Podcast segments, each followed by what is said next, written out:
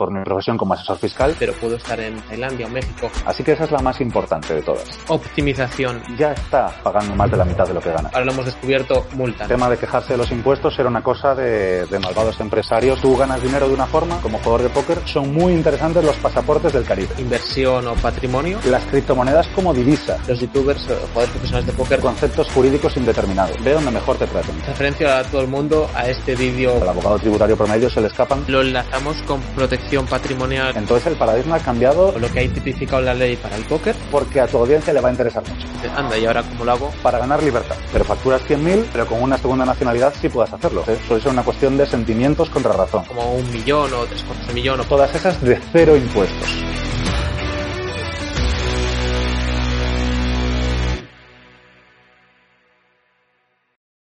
Buenas tardes, bienvenido al podcast de Falla con Éxito. Cuéntale a la gente brevemente quién eres y a qué dedicas tu tiempo. Bueno, son dos preguntas bastante distintas. No me gusta definirme con, con mi profesión, pero bueno, eh, el motivo por el que estoy aquí es por mi profesión como asesor fiscal, que últimamente me he estado derivando a la rama más internacional. Y, bueno, yo creo que puedo aportar un punto de vista interesante a, a todos los temas relacionados con fiscalidad internacional, con movimiento de capitales, eh, bueno, todo tipo de cuestiones relacionadas con gente que esté emprendiendo, invirtiendo en digital. Eh, para los mercados más tradicionales quizás eh, no tenga tanta utilidad lo que vamos a hablar hoy, pero, pero bueno, para emprendedores, inversores y gente que está haciendo cosas en digital sí que se pueden aportar cosas muy interesantes. Y después ya a nivel personal, pues, eh, pues no sabría decirte. Soy un chaval muy inquieto, muy idealista, con, creo que con muchas aristas, apasionado del fitness, por ejemplo, que ahí tenemos alguna otra cosilla en común y poco más que te pueda añadir para dar un poco de perspectiva, ¿no? Porque lo de siempre, cuando queremos, cuando escuchamos a alguien queremos saber por qué, digamos, su opinión es más válida que la media o que la que nosotros mismos tenemos, ¿no? Para, digamos, adoptarla o, simplemente llegar a escuchar a esa persona para adoptar ciertas cosas. Eh, a pesar de ser joven y tu experiencia ser limitada por tu edad, eh, tienes un background también familiar eh, en este tema de la fiscalidad, que es lo que vamos a hablar principalmente. Entonces, pone a la gente un poco en perspectiva de, digamos, por qué a pesar de tu experiencia estar limitada por la edad, eh, tienes más experiencia acumulada a través de esa experiencia, digamos, familiar. Bueno, incluso yéndonos un poquito más atrás, podemos eh, hablar del background académico. Eh, yo al final estudié administración de empresas, me especialicé en finanzas. Yo era un finance boy, de esos que querían trabajar en banca de inversión, en gestión de riesgos y demás. Entonces, al final, todas esas áreas se acaban interrelacionando bastante. Tengo un MBA y un MIB, sobre todo el de International Business es el que puede aportar aquí un poquito más de chicha. Y sobre todo que, que bueno, mi padre es, eh, es un hombre que se hizo a sí mismo desde la asesoría fiscal y yo me he criado siempre en, con esa empresa echando un cable los veranos o incluso yendo allí de niño. Y al final eh, mis hermanos han tirado por caminos, cada uno por el suyo, pero todos, eh, todos emprendedores, todos inversores.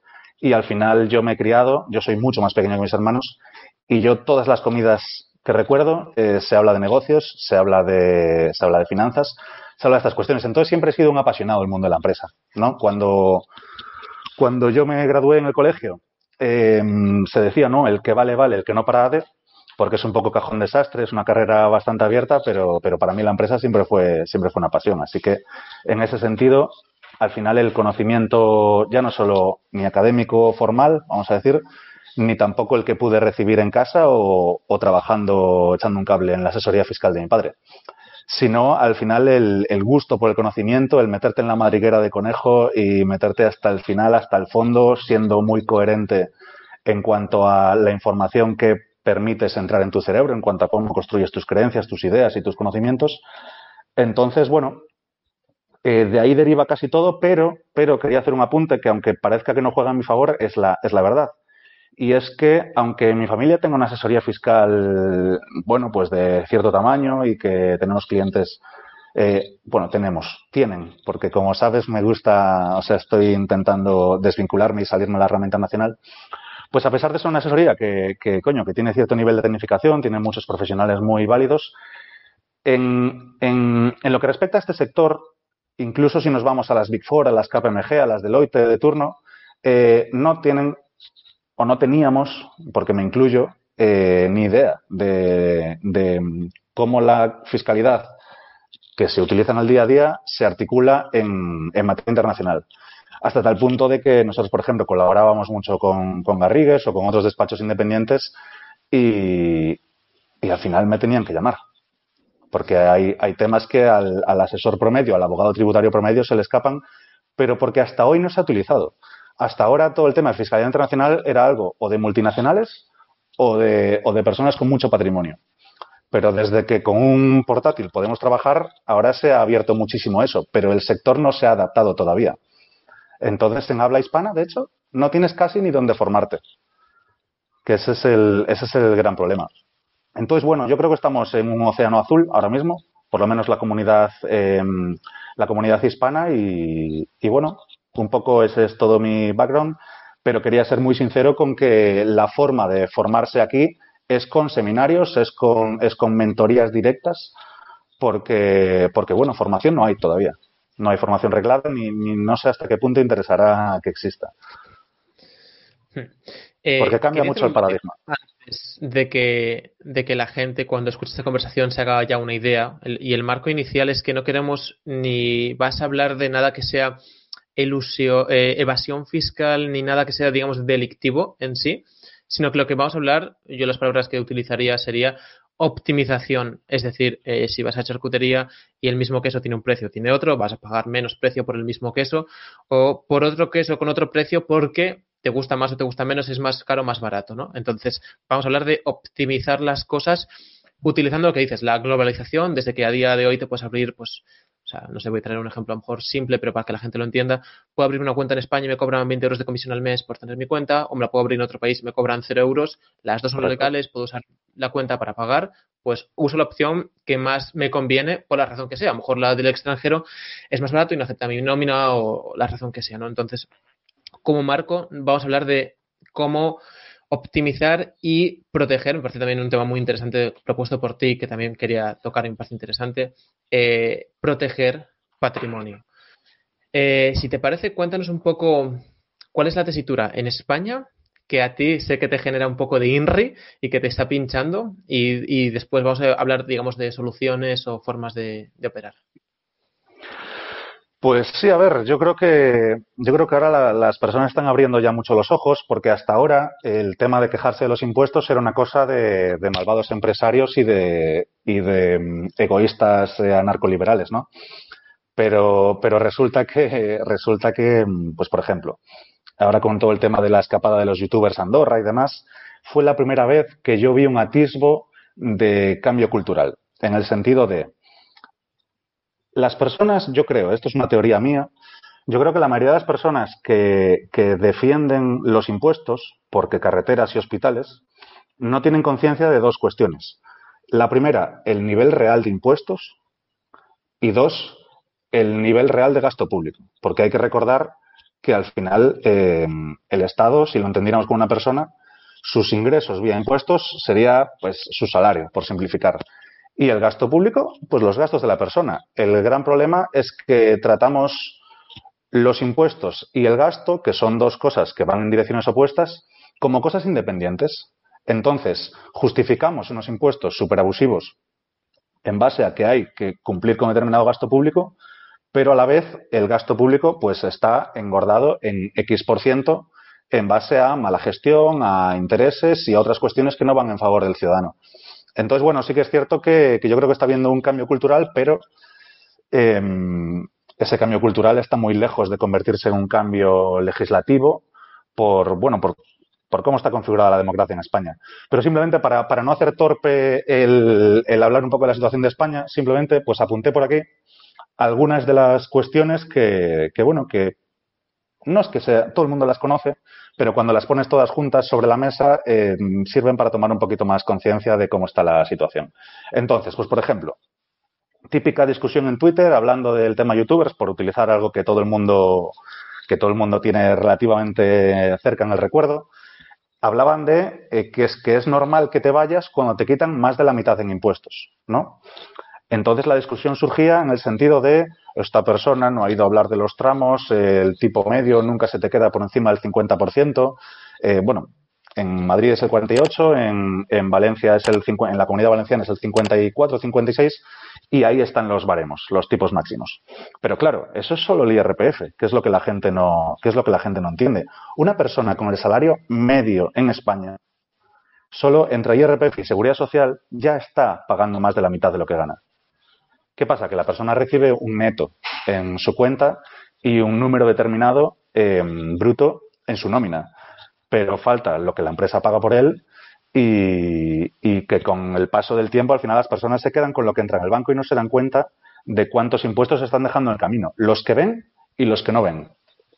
A eso ya si le añadimos IVA, impuestos a sociedades y, y luego hay diferentes conceptos que hasta que te enfrentas a ellos no, no los ves. Yo, por ejemplo, por hacer un poco la, la, la gracia, si sirve así, en la asesoría cuando llegan clientes, no clientes nuevos, sino emprendedores nuevos, eh, vas viendo la evolución, ¿no? Vas viendo él, yo pensaba que el mundo era así, yo pensaba que los negocios funcionaban de esta manera y de repente se van encontrando con una serie de, de trabas, ya no digo ni siquiera eh, exclusivamente financieras o fiscales o numéricas de impuestos, sino trabas que a veces, sin una justificación económica, empresarial, de mercado, eh, te entorpecen hasta el punto de que te pueden arruinar, pueden hacer que no puedas eh, iniciar tu negocio u otras cuestiones. Pues, por ejemplo, estoy haciendo un batiburrillo, pero para que se entienda, para que se entienda bien toda la problemática que tenemos por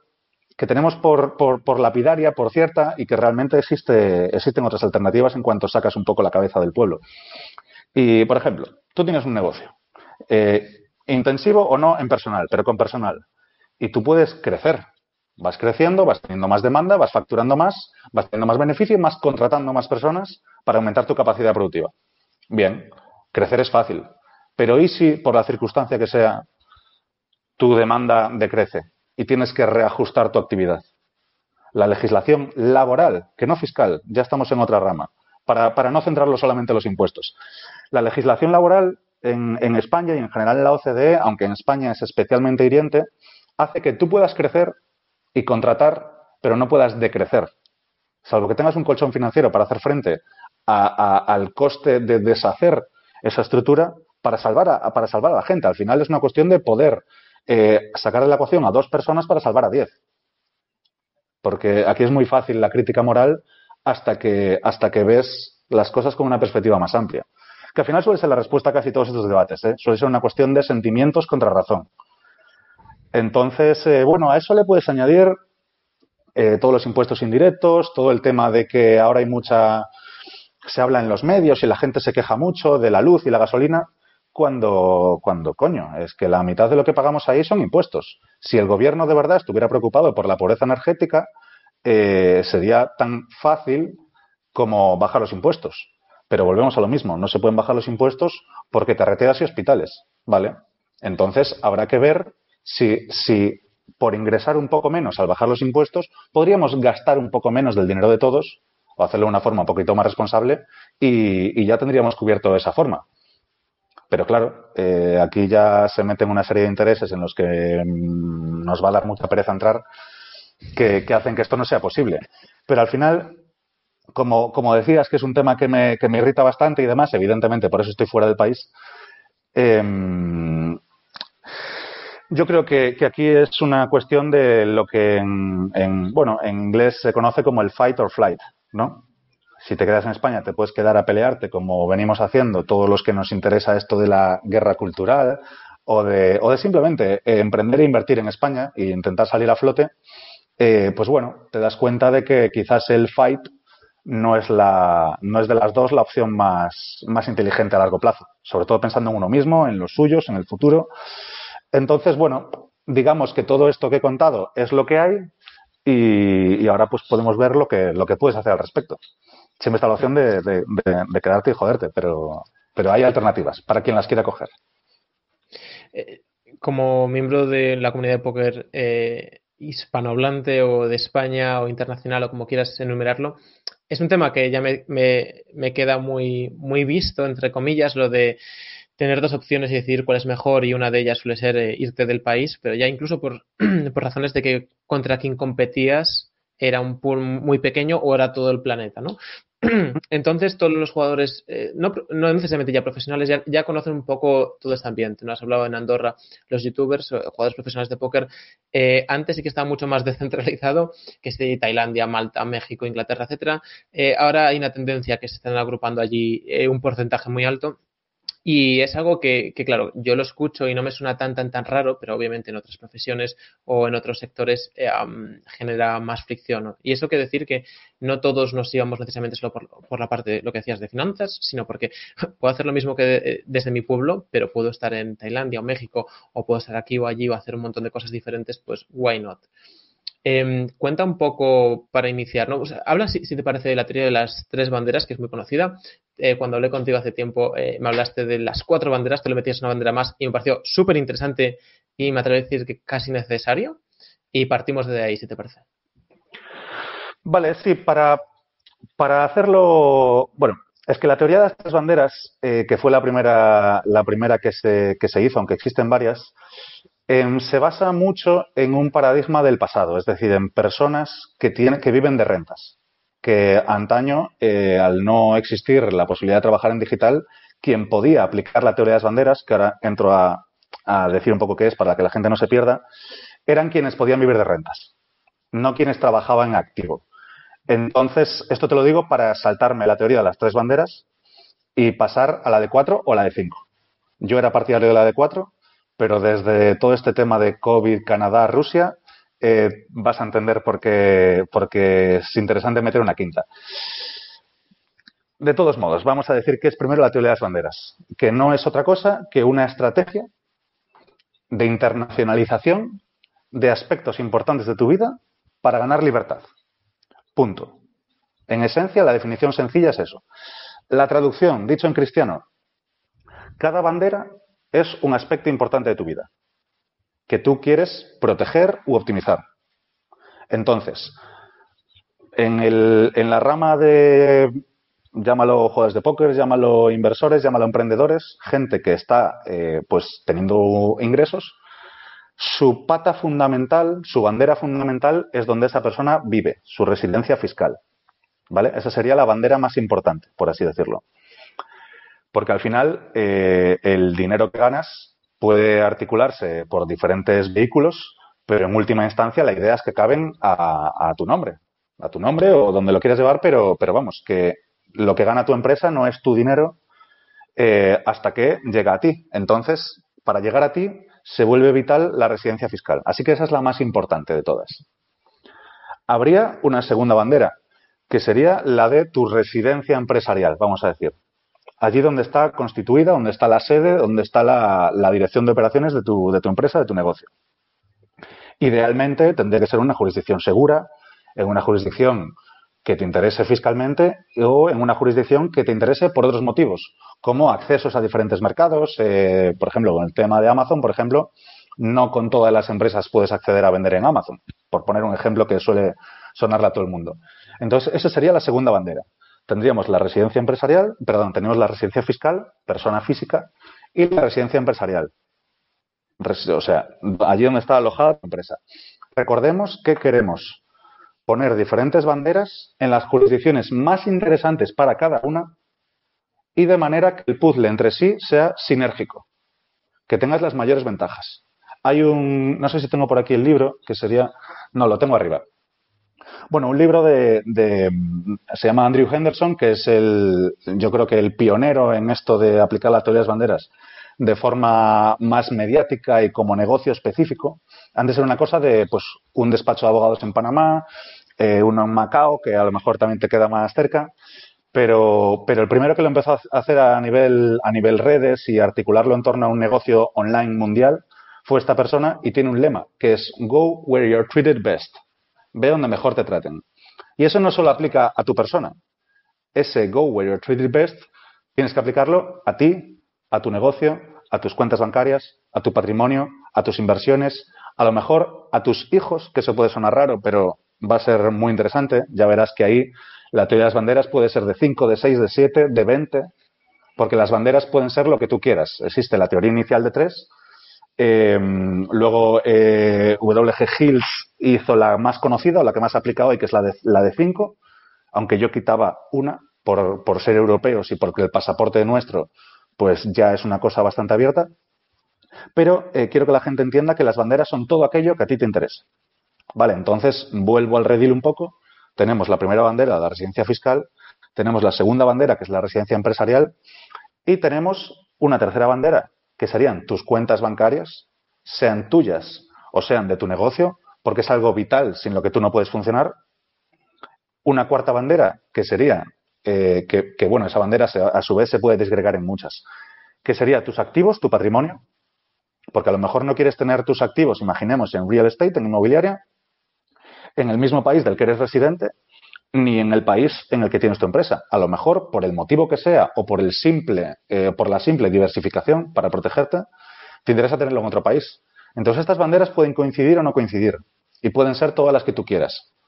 Pero hay unas básicas, por eso la teoría de las cinco o cuatro banderas, que son fundamentales. Entonces voy a hacer un último repaso para que la gente entienda simplemente qué consiste.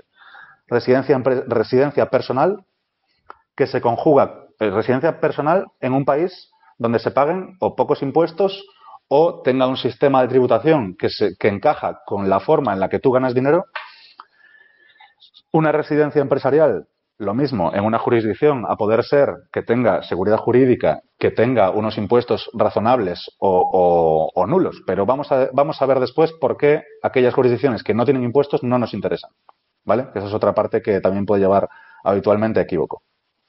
Tercera bandera, tus cuentas bancarias, o podemos ponerla de cuarta, yo la pongo antes porque es un, es un must para poder operar. En el momento en el que si te falla esa pata, se te, se te, cae, se te cae el puzzle.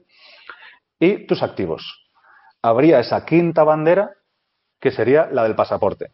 Que como te digo, yo cuando entré en esta madriguera de conejo hace dos años, yo soy muy compulsivo en cuanto a cómo me meto con, con temas y con la información. Eh, entonces era algo que yo no le encontraba no tanto sentido, sentido si tiene, tanta utilidad para un europeo, para personas con buenos pasaportes, pero, pero bueno, estamos viendo que, donde lo que antes nos sonaba súper lejano y quizás hasta magufada, ahora nos damos cuenta de que, de que coño, de que los gobiernos recortan libertades, de que los, de que diferentes organismos y por diferentes motivos eh, pueden cortarte el acceso a, a, tu movilidad personal, tema COVID, restricciones, a tus cuentas bancarias, todo el tema de Trudeau con la crisis de los camioneros. Ahora Rusia pues nos lo ha, nos ha dado un, bofetón en la cara a la hora de decirnos, hostia, que el mundo no es tan estable como nos pensábamos. Que ni tú ni yo, ni los, ni la generación de los X, ni los boomers han vivido eh, todo, o sea, han vivido nunca toda esta serie de cambios que se están dando tú o yo, por ejemplo, los millennials tenemos la maldición de las crisis, ¿no? Prácticamente desde que tenemos uso de razón mínimamente adulta, hemos tenido crisis financiera, hemos tenido crisis del COVID, ahora tenemos ya, parece que, las guerras hasta se acercan a las puertas de, de Europa, ¿no? Entonces, esa quinta bandera de un pasaporte se me empieza a hacer más interesante y yo personalmente, ya hablando a título personal, ahora mismo es una hoja de ruta en esa dirección, una segunda ciudadanía, un segundo buen pasaporte que sea una salvaguarda de emergencia, un plan de contingencia, como lo quieras llamar, para futuros, eh, o sea, para posibles cisnes negros. Que ya antes, pues bueno, era algo que, que, lo decías, ¿no? En plan, hay que tener en cuenta un plan para, por si acaso. Pero bueno, sonaba muy lejano. Ahora dices, hostia, que nos tocan todas seguidas. ¿Qué va a pasar en el 24? ¿Sabes? En el 23. Así que bueno, esas cinco banderas me parecen las, las fundamentales por contextualizar un poco también, a lo mejor para la gente de un poco más de edad que nosotros, estoy, estoy muy blanco, ¿eh? la luz. eh, Se te ve bien, ¿eh?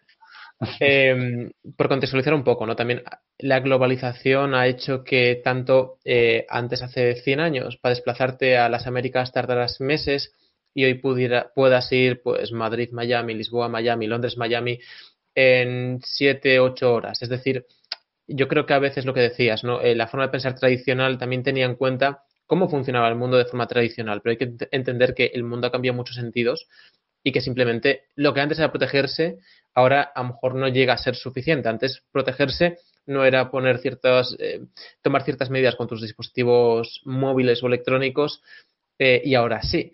Eh, entonces todo esto es bastante importante. Cuéntanos. Y de hecho, antes de que continúes, el paradigma llega mucho más allá. Antes protegerse era sacarse una posición.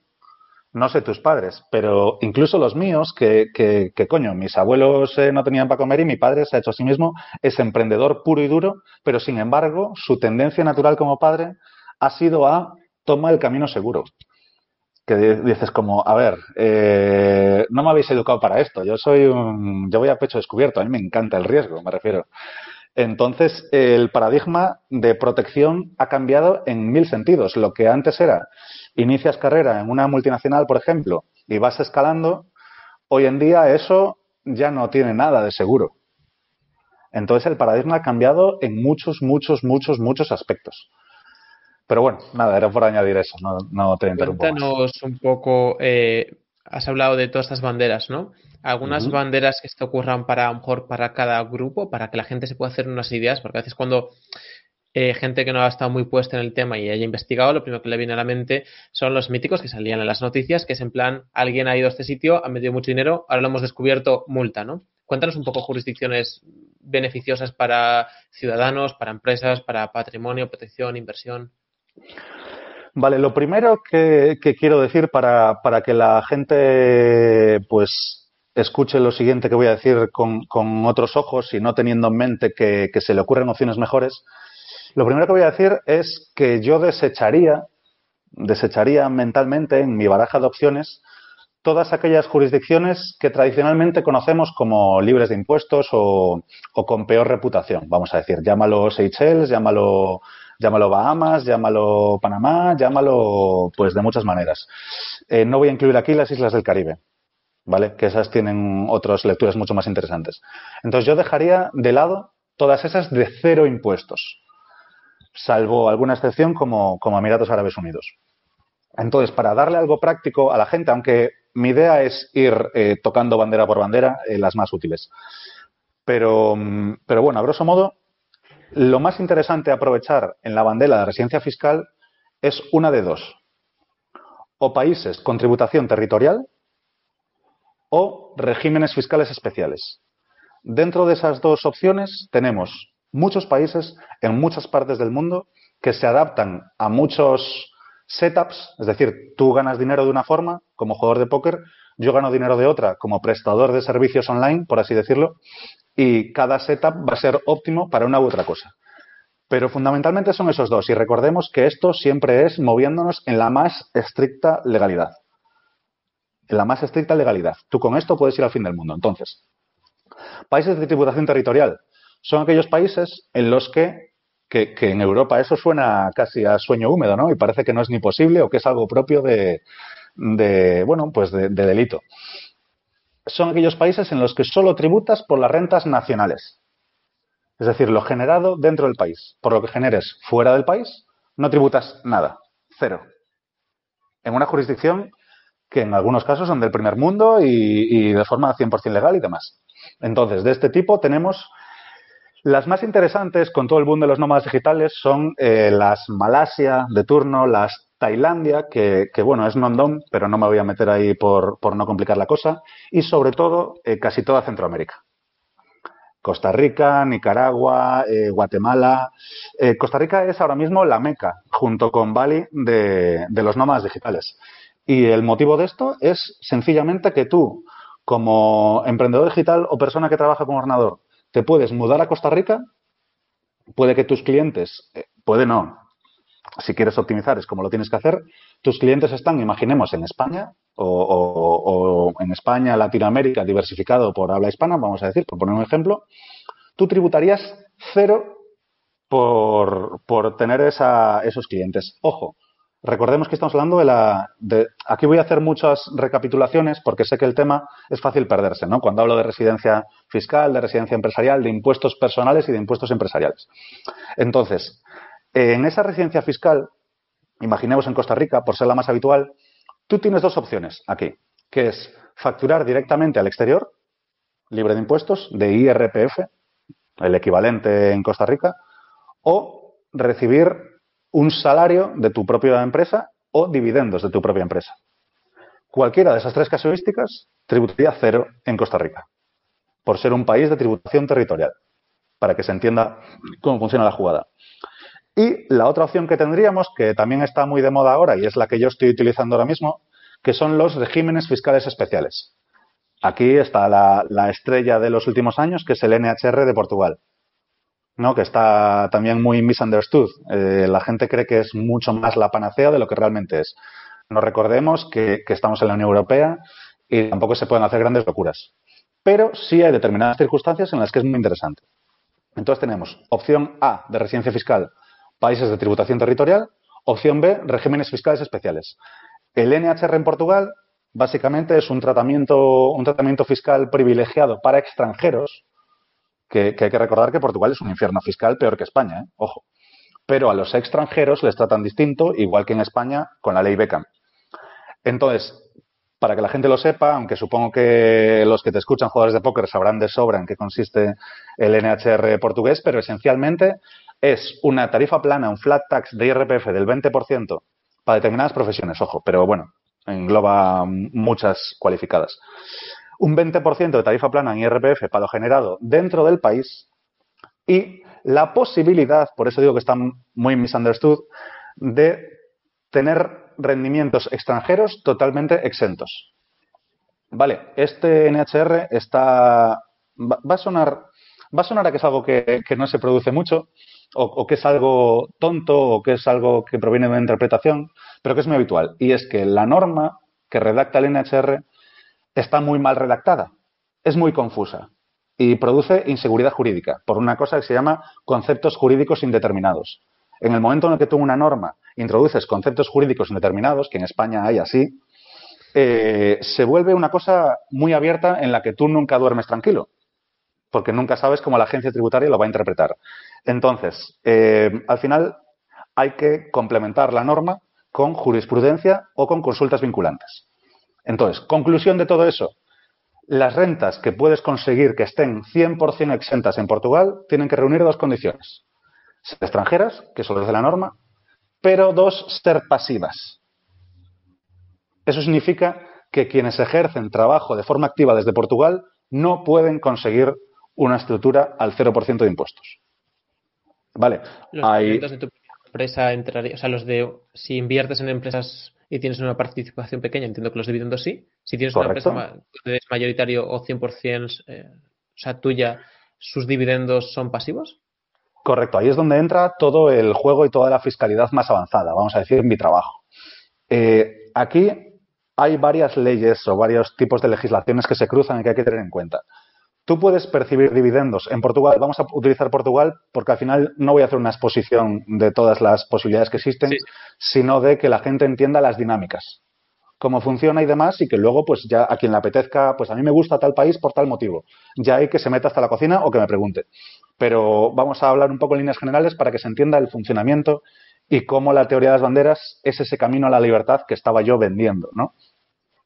Entonces, para que tus rendimientos, ya sabemos que son externos, porque tu, empresa no va a estar en Portugal, para que esos dividendos que provienen de tu empresa estén exentos, tienen que ser pasivos, que era el otro requisito. Son pasivos cuando tú no ejerces un trabajo de forma activa. Entonces, si tú inviertes en Apple, en Amazon, y percibes dividendos, vas a tributar cero. Por créditos vas a tributar cero. Por royalties, si los tuvieras, vas a tributar cero y otro tipo de rentas pasivas. Eh, salvo las pensiones, que fue lo único que como se montó un pequeño escándalo a nivel de Unión Europea, porque estaba Portugal pescando todos los pensionistas del Reino Unido y del norte de Europa, que claro, le, sumas al cambio de divisa eh, la tributación al 0%, y claro, eres el rey del Algarve, o de Lisboa, o de Cascais, o de Troya, donde quieras. Entonces, bueno, se le puso coto a eso un 10%, que sigue siendo muy interesante.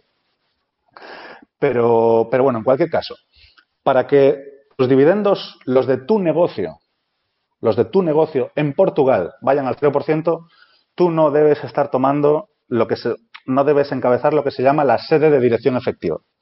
Eso se traduce en que si tú tomas las decisiones estratégicas operativas del negocio, se entiende que trabajas de forma activa y por tanto esos rendimientos, de forma legal, aunque la gente hace de todo, no estarían exentos. Si tú tienes un managing director, un administrador, un, como lo quieras llamar, un director ejecutivo, que una persona sea la que toma las decisiones importantes y que exista otro término eh, que es muy importante en esta rama, que es sustancia empresarial, que existan eh, oficinas, empleados, eh, activos productivos en general, sean, sean de capital humano, sean de, bueno, de, otro tipo, físicos. En ese caso sí que podrías articular una estructura que estuviera libre de impuestos. Por eso, para quienes llevan una empresa de forma activa, Portugal no es tan interesante como lo venden. Y voy a aprovechar que me he metido, me he metido hasta este punto para decir otra cosa que me parece muy importante, antes que hablábamos de otros influencers que, que dan consejos y demás, hay que, hay que ver aquí dos cosas muy, muy, muy importantes. Que es, la primera, que el hecho de que alguien lleve mucho tiempo haciendo algo y no le haya pasado nada, no, no le da legalidad a la estructura o al setup o a las prácticas en cuestión. Y punto número dos, que si Hacienda detecta que estás haciendo evasión fiscal, recordemos, ilusión legal, evasión ilegal, si de trata estás haciendo evasión fiscal, no te va a mandar una carta y a decirte, oye, mira, me debes esto, págame. Va a decir, vale, te pillo, imaginemos David en 2022. Bueno, pues vamos a ver qué sigues haciendo en 2022, en 2023, en 2024 y a finales de 2025, cuando ya vea que lo que te pillé haciendo en el 22 lo has continuado haciendo, Ahí, antes de la prescripción, es donde te abro un procedimiento y te voy a reclamar los cuatro años. Entonces hay que ser muy prudente. Uno, que lleves haciendo algo mucho tiempo no significa que sea legal, probablemente simplemente es que mueves poco dinero y no eres interesante de perseguir. Y dos... ¿Cómo? ¿Cómo? Que, que, que es que no te hayan pillado simplemente es porque eres pobre o, o sea, porque mueves poco dinero. O sea, tiene, tiene mucho sentido. Que muchas veces hacemos cosas incorrectas, pero ya no solo en tema fiscalidad, sino de en plan, oh, he hecho esto mal y no sé, y no ha pasado nada. Es en plan, ya, pero porque lo que has hecho es una cagada en comparación con lo que pasa por el mundo. O sea, es como el que. Y escupes en la acera y a lo mejor no tiene nada mejor que hacer, pero hay muchas personas malas haciendo cosas malas ahí fuera y está ocupado por otras cosas. No porque esté bien que escupas en el suelo, sino porque no eres tan importante. Y me ha hecho, me ha hecho gracia. es que al final la agencia tributaria es una, es, un, es una empresa, no en el sentido del ánimo de lucro, sino en el sentido de que tienen unos recursos para conseguir un output. Input versus output. Y su input es, es limitado, es enorme y tiene una capacidad brutal, tanto tecnológica como de capitales, como de personal, pero sigue siendo limitada, no es, no es eh, omnipotente. Entonces, al final tienen que elegir a qué contribuyentes quieren perseguir. No puedes ir a las personas que están defraudando mil o dos mil euros al año o al mes incluso, cuando el coste de ese inspector eh, estudiando tu caso va a ser mayor de lo que pueden idealmente llegar a conseguir. Entonces sí, esa es una de las patas. Y la otra es que pueden haberte pillado ya y tú no lo sepas. Aquí es como todos los delitos al final y nos sirve para lo de mover poco dinero. Además, imaginemos un chavalito que vende marihuana, por ejemplo, y que, habla muy alegremente de eso por WhatsApp y dice, no, yo no sé qué, llevo haciendo esto, llevo hablando, tal, no sé qué, y a lo mejor se, se gana pues 500 euros al mes y vive muy tranquilo así. Probablemente nunca le vaya a pasar nada en esos niveles. Pero dos opciones, que no le haya pasado nada no quiere decir que no, que no esté mal hecho y que no sea ilegal y que no sea perseguible y que no le pueda pasar.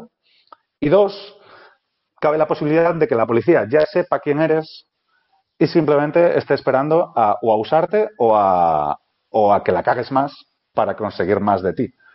Entonces, bueno, hay que ser muy prudente en ese sentido. Y si te soy sincero, ahora mismo no sé ya ni, ni por qué acabamos hablando de vender marihuana por WhatsApp. Em, bueno, yo creo que más o menos habías concluido. A lo mejor tienes algo más que decir sobre el NHR y estamos un poco en la parte de sitios más interesantes para personas físicas. Em, que si has más o menos concluido, podemos pasar si quieres a a, pues, otra categoría sí, como Sí, podemos, podemos como, la, como es la bandera más importante, eh, sí que podemos tocar un par, de, un par de ejemplos más. Por ejemplo, es que aquí eh, la importancia de las soluciones personalizadas. Porque a lo mejor tú trabajas de forma activa y por tu negocio no eres capaz de beneficiarte del 0% en Portugal, pero a lo mejor te interesa pagar un 20% por tu actividad normal, que sigue estando muy bien, si a cambio, pues imaginemos que has generado mucho dinero en criptos y en Portugal están exentas y por tanto si te vuelve a interesar la jurisdicción. Entonces es muy, es una decisión muy multifactorial. Vale, aquí hay que meter, hay que meter en el cubo muchas, muchas incógnitas que tienes que resolver para que te salga la mejor solución. Porque a lo mejor, pues ponemos otra vez el caso de Andorra. Em, El caso de Andorra, aparte de que fiscalmente está muy idealizado, porque pagar un 10% de sociedades, un 10% de IVA, un 10% de IRPF y un 5% de dividendos, eh, para la teoría de las banderas es caro fiscalmente. es una factura cara. Si eso le añades que el país tiene unos costes de vida altos, que al final estamos hablando de, una cuestión de tener más dinero disponible, más renta disponible. Entonces, el, que los inmuebles te cuesten muchísimo más, pues es otro factor a tener en cuenta. El que tus el que tus posibilidades de ocio, a lo mejor en Andorra, estén limitadas, puede ser otro factor de ese cubo que te haga no elegir Andorra. El frío, para mí, por ejemplo, eh, a mí me afecta mucho, mucho el clima en el estado de ánimo. Entonces, yo jamás me voy a ir a un Estonia, a un Andorra, a, países que pues no me interesan por, por la calidad de vida que existen ellos. Entonces, simplemente añadir que en la residencia fiscal, aunque la llamamos así a la bandera, hay que intentar tener en cuenta eh, muchísimos factores. Pues, por ejemplo, ahora que salva mucho El Salvador, pues te puede interesar mucho a muchos a nivel fiscal, a, nivel de, vamos a decir, protección patrimonial, a nivel de tributación de criptomonedas, pero a lo mejor solo te puedes mover por cuatro calles porque es un país invadido por las maras. Entonces, simplemente, pues recordaré a la gente que esto es una cosa que, que es tan individual como personas haya. Hay tantas teorías de las banderas como personas la quieran aplicar. Simplemente añadir, añadir esa parte. Y de hecho, como estamos hablando de la bandera más importante, antes de pasar a la segunda, sí que, sí que es cierto que hay, mira, de hecho, creo que tenía por aquí, es que eh, me está mentorizando Adrián de Libre Estado, que igual, igual te suena y lo conoces en esta rama, porque, porque al final hay muchas cosas que se aprenden llevando 20 años eh, aplicando a teoría de las banderas. entonces, bueno, simplemente más banderas, para que la gente, ya que hable de meter muchos muchos factores en la ecuación. Sí. Varias cosas. Una, libre estado, eh, junto con Andrew, que no me sale nunca el nombre, que también eh, lo, lo, empecé a seguir hace tiempo. Eh, recomendado para todo el mundo. Eh, no conozco a Adrián, en este caso creo que es, has dicho, el fundador, personalmente, pero bueno, he leído durante, desde hace años el libre estado y es algo donde la gente puede profundizar más y es el primer sitio donde yo escuché la teoría de las tres banderas. Quería hablar de algo aunque sea brevemente, porque a mí me han preguntado, tú ya has mencionado sobre otra cosa en concreto, entonces así referencio a todo el mundo a este vídeo cuando me lo vuelvan a preguntar. Portugal, ¿vale? Porque has hablado de Portugal. Portugal, criptos. Puedes pagar cero, puedes no pagar cero, ahora hablamos de eso. Y póker, porque me lo pregunta más gente, puedes pagar cero, puedes no pagar cero. Eh, explico mi parte de póker y ahora te dejo a ti, ¿te parece, vale? Eh, te, iba, a decir que no ibas a saber responderte la parte del póker. Ah. bueno, yo, doy mi versión y eh, es subjetivo y ambiguo lo que hay tipificado en la ley para el póker. Entonces, depende de tu asesor y debes ponerte en manos de un profesional para que te diga todo esto y esto no es ningún tipo de recomendación.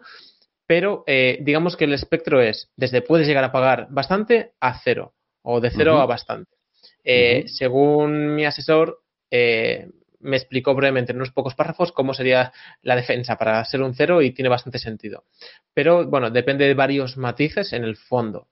Eh, y criptos también tiene algunos matices, a pesar de que has dicho que es cero y estoy de acuerdo, pero tiene algunos matices, entonces si quieres a lo mejor puntualizarlos porque a la gente creo que le va a parecer muy interesante esto.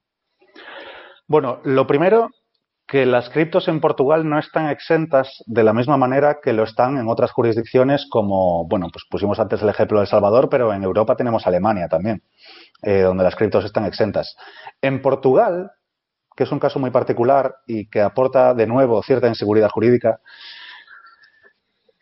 el hecho de que las criptos estén exentas se basa en una consulta vinculante, que es algo así como tú le lanzas una pregunta a la agencia tributaria del país y ellos te responden es vinculante en el sentido de que eso sienta, eh, pues, vamos a, para que la gente entienda, sienta derecho, ¿no? Tenemos, pues, desde la Constitución, leyes orgánicas, vas bajando, decretos, jurisprudencia y consultas vinculantes. Es algo así como la ley de menor rango. Por tanto, no da mucha seguridad. En cualquier momento el gobierno hace un decreto, te cambia esto, todo tu setup se va, se va a tomar por culo. Entonces, se basa en una consulta vinculante que dice que las criptomonedas no es que sean un activo libre de impuestos, es que se consideran una divisa y por tanto no tiene la posibilidad de generar ganancia patrimonial respecto al euro. Simplemente tú tienes una divisa que ahora se cambia por más euros, pero no considera Portugal que exista una ganancia patrimonial ahí, que sería el hecho imponible por el que podrías tributar. ¿Vale? Entonces, esa es la primera pata. La siguiente pata que, que apoya a esta es que a pesar de esa inseguridad desde las elecciones, que fueron este año en enero, que volvió a, volvió a ganar Antonio Costa, eh, del Partido Socialista, aunque que no lleve eso equívoco a nadie porque es un partido socialista mucho más práctico que como lo entendemos aquí en España, ya ha dicho que va a legislar en esa dirección. Es decir, en la práctica no va a cambiar nada, pero vamos a tener más seguridad jurídica. ¿Vale? Del dicho al hecho hay un trecho, pero parece que Portugal va en esa dirección. Eso respecto a cómo las ve la agencia tributaria portuguesa. Ahora bien, las criptomonedas como divisa, es decir, tú compras Bitcoin a 45.000, lo vendes a 65.000, no tributas nada por esa, no quiero llamarlo ganancia patrimonial, porque eso significaría que hay un hecho imponible, pero por ese dinero que has ganado, esa diferencia que has ganado, no tributarías nada. Ahora bien, los rendimientos pasivos de diversa índole, llámale stake, llámale yield farming, llámale como quieras, esos estarían exentos no por ser criptomonedas, sino por ser rendimientos pasivos del exterior. Es decir, si no eres NHR, si eres portugués, por el stake vas a tributar. Entonces, siendo extranjero, como probablemente ese stake lo obtengas en, o en algún exchange que no va a estar en Portugal, evidentemente, o por otros métodos directamente más descentralizados, en todo caso van a ser extranjeros y en todo caso van a ser pasivos. No tributarían por ser NHR y no por estar exentas las criptos en Portugal. Pero aquí viene la parte más, la, la parte peligrosa, vamos a decir, que es que si las criptomonedas son tu fuente de ingresos principal, y esa es la parte importante, entendiéndose como que desarrollas una actividad activa para ganar dinero con ellas. El ejemplo más claro es un trader, aunque aquí cabrían desarrolladores de todo tipo, pero el trader es el ejemplo más claro. El trader, en la práctica, la gente no lo está haciendo, ¿vale? Por eso me, me interesó puntualizarlo otro antes. Pero el trader sí que tendría que tributar por, por, las, por sus ganancias de cripto. Siendo el mismo concepto por el que podríamos ganar tú o yo, el trader, por dedicarse a eso, se considera actividad económica y por tanto en ese caso sí tributaría. Simplemente lo ganas en Bitcoin en vez de en euros, pero es lo mismo. Vale. Eh, Esa es la vuelta de hoja, lo peligroso del, asunto. Sí. Em, pasamos, si te parece, eh, podemos hablar de jurisprudencias o, bueno, jurisprudencias, países eh, interesantes para empresas. Aquí tenemos lo mismo. Si en la residencia fiscal personal buscábamos, por un lado, escapar de los países de cero impuestos por una cuestión de reputación y de otra serie de problemas que te iban a traer, eh, nos interesan aquellos en los que puedas beneficiarte de los mínimos impuestos y máxima protección patrimonial sin irte a estas jurisdicciones. ¿Vale? Entonces aquí tenemos a nos podemos meter en ventajas que tiene Estonia, en ventajas que puede tener em, Emiratos Árabes Unidos, Reino Unido, Malta, Chipre, que suenan mucho, pero sin ánimo de entrar demasiado en profundidad, aquí hay una reina que, que, que es la mejor en casi todo, sobre todas las demás. Y es una empresa en la jurisdicción que, a efectos prácticos, ojo lo que voy a decir, es el mayor paraíso fiscal del mundo. Y no es Está bien que lo has dicho ante el país, porque si no la gente. Porque la gente se va a pensar que voy a decir una isla en medio del Pacífico o algo así. Pues no, amigos, esto es increíble y lo, lo vas descubriendo con el tiempo. El mayor paraíso fiscal del mundo a efectos de residencia empresarial es Estados Unidos. ¿Vale? Estados Unidos. Tú reuniendo una serie de condiciones muy fáciles de conseguir si no eres estadounidense, puedes tener una empresa que pague cero impuestos, que pague cero seguridad social, que pague cero impuestos a sociedades, que pague cero IVA. Todo ello hay que articularlo con 40.000 condicionantes, pero que, repito, es más una cuestión de acceso a esa información y no de dificultad de aplicación. No sé si se entiende. No es difícil cumplir esos requisitos, es difícil saber todos los requisitos que hay que tener en cuenta para asegurarte de no caer en una práctica ilegal, de adaptarse a todas las leyes, que al final hay que conjugar leyes. Y aquí empezamos a, la teoría de las banderas se empieza a ensamblar. Hay que articular las leyes de donde tú vives, las leyes de donde está tu empresa y las leyes internacionales, convenios de doble imposición, toda esta serie de cuestiones. Entonces, ¿por qué Estados Unidos es el mayor paraíso fiscal del mundo? Bueno, evidentemente, eh, pues los bancos de inversión de Nueva York, eh, eh, las grandes industrias del cinturón del óxido, las tecnológicas de Silicon Valley, evidentemente todas estas empresas pagan muchos impuestos. Menos que en Europa, pero pagan muchos impuestos. O sea, los que se esperan de un país occidental o de un país desarrollado del primer mundo. ¿Por qué existe esta opción? Que además es, es desconocida, pero está, en cuanto te metes aquí, está aplicada a una escala. O sea, es que prácticamente mueve el mundo esto, ¿vale?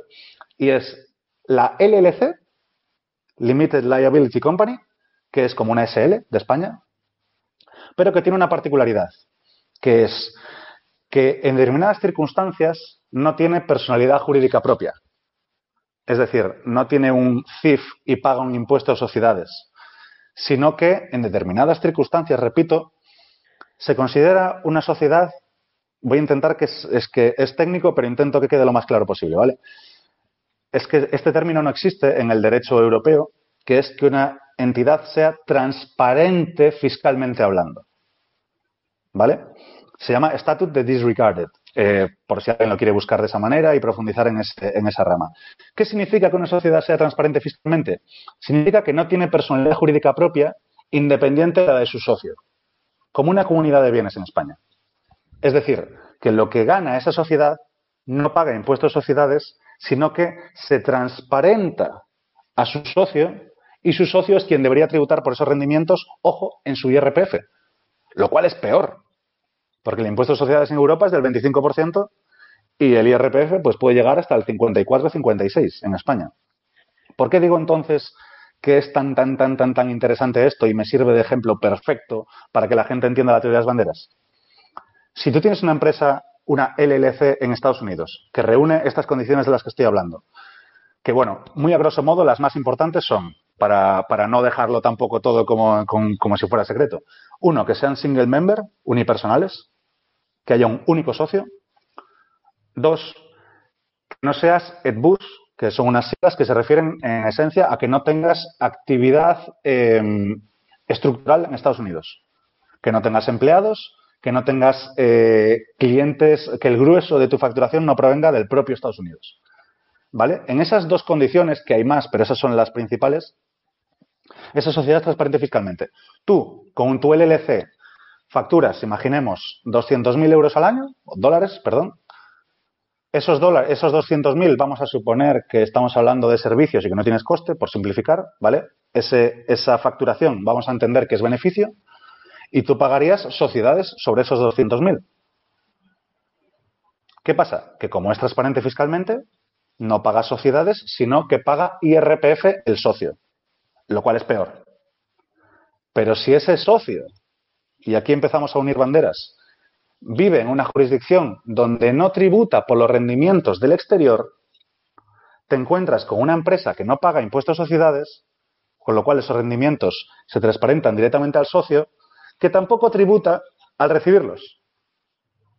De manera que tienes toda la vía directa, aprovechando las leyes internacionales, para hacer una estructura 100% legal en la que te quedas con mucho más renta disponible. Voy más allá. Pausa, pregunta. Eh, esto entiendo que es, digamos, cuando sacas beneficios de la empresa. Si la empresa mantiene su actividad y no sacas en ningún momento beneficios de la empresa, aunque tú en tu país pagaras un 80%, no pagarías porque no te has traspasado ningún tipo de capital, ¿no? Porque lo sigue reutilizando la empresa o no. Como persona física, no pagarías nada. Pero esa sociedad, en el caso de la LLC, eh, pues simplemente se quedaría ahí el dinero, pero es un caso muy particular y no lo quiero utilizar de ejemplo para lo que me estás preguntando, porque tiene una serie de particularidades eh, relativas a las partnerships que lo hacen, es que voy a liar mucho a la gente, pero vamos a hacer otra, otra comparativa, otra, o sea, una distinta. Imagínate que tienes una empresa en España. Tú en España, al final, si el dinero no te lo sacas, no pagas dividendos, que es del 19 al 26%. Pero la empresa, aunque dejes el dinero en la empresa, en el momento en el que lo ganó, ya va a tributar por eso.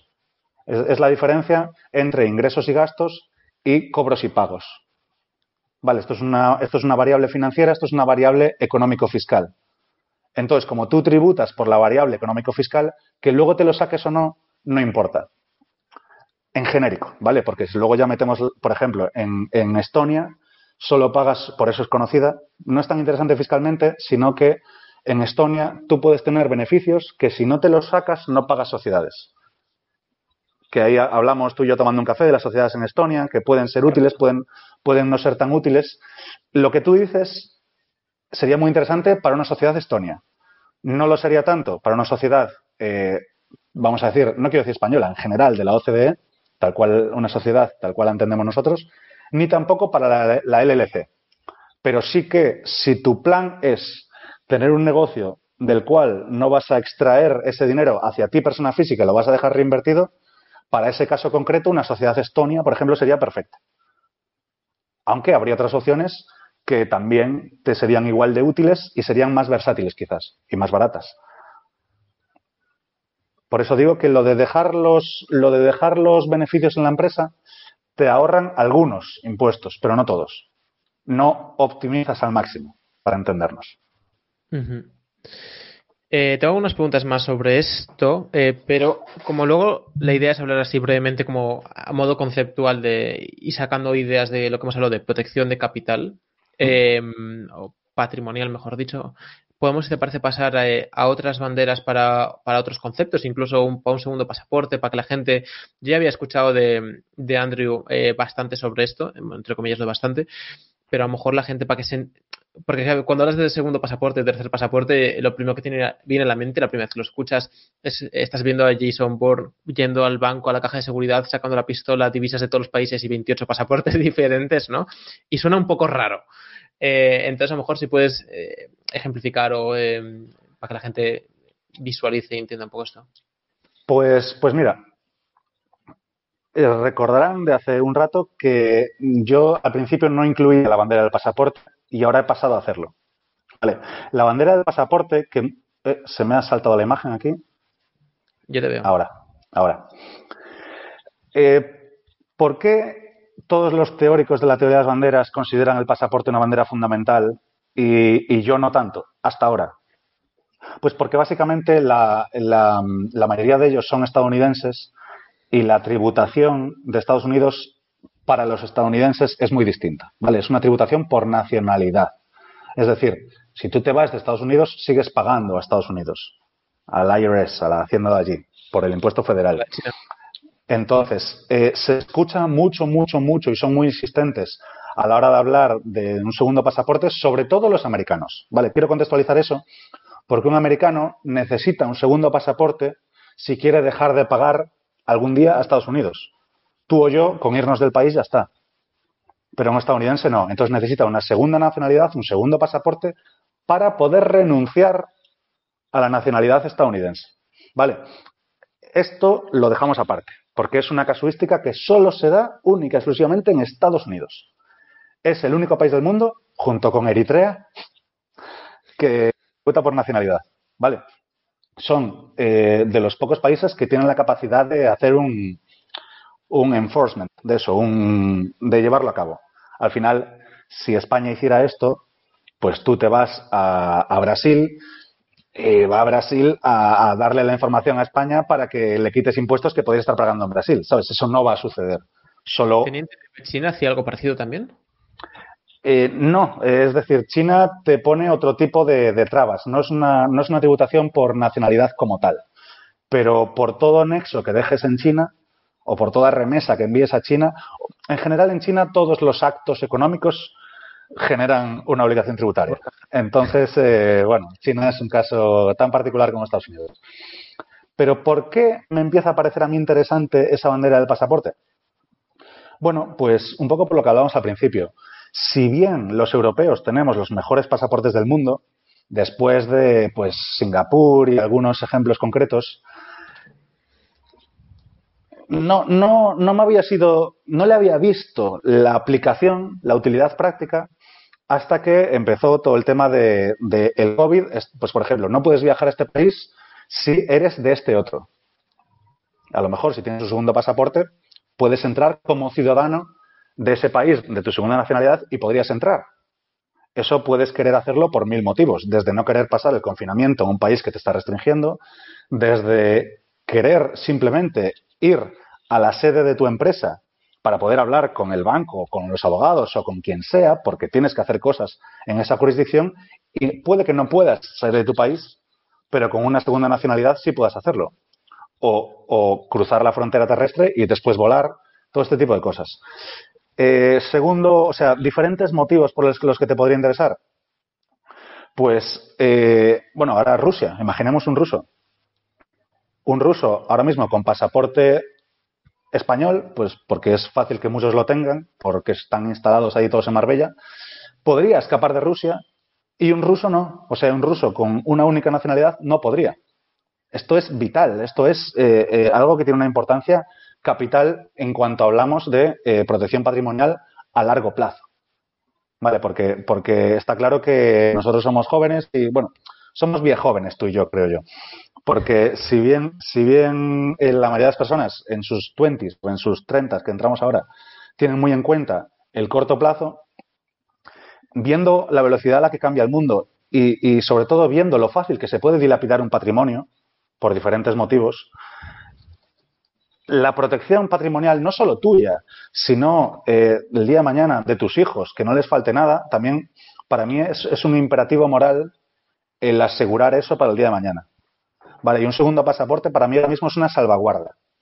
Es un plan de contingencia, es una vía de escape. Es algo que para mí no tiene utilidad práctica inmediata, pero que tal y como está cambiando el mundo a la velocidad que lo hace, me empieza a parecer un plan de contingencia fundamental. No es una bandera crítica a la hora de optimizarte fiscalmente, pero sí a la hora de protegerte a largo plazo. Por eso el pasaporte me empieza a parecer interesante algunos países así o zonas o algunas em, consideraciones a tener en cuenta a la hora de buscar ese segundo pasaporte? Eh, reputación y países sin visado. Es decir, eh, cada pasaporte tiene una serie, o cada jurisdicción tiene una serie de países con los que tiene tratados de, pues, de libre circulación, de libre comercio, de diferentes conceptos. Aquellos pasaportes que tengan acceso a más países sin visado van a ser los más interesantes. Es decir, en el, peor de los ejemplos tendríamos pues Arabia Saudita, tendríamos Siria, tendríamos Afganistán, que prácticamente no puedes viajar a ningún país, salvo que consigas el visado, que puedes conseguirlo o no, normalmente no van a poder conseguirlo estas personas. Y en el ejemplo opuesto, pues tenemos, por ejemplo, a Japón.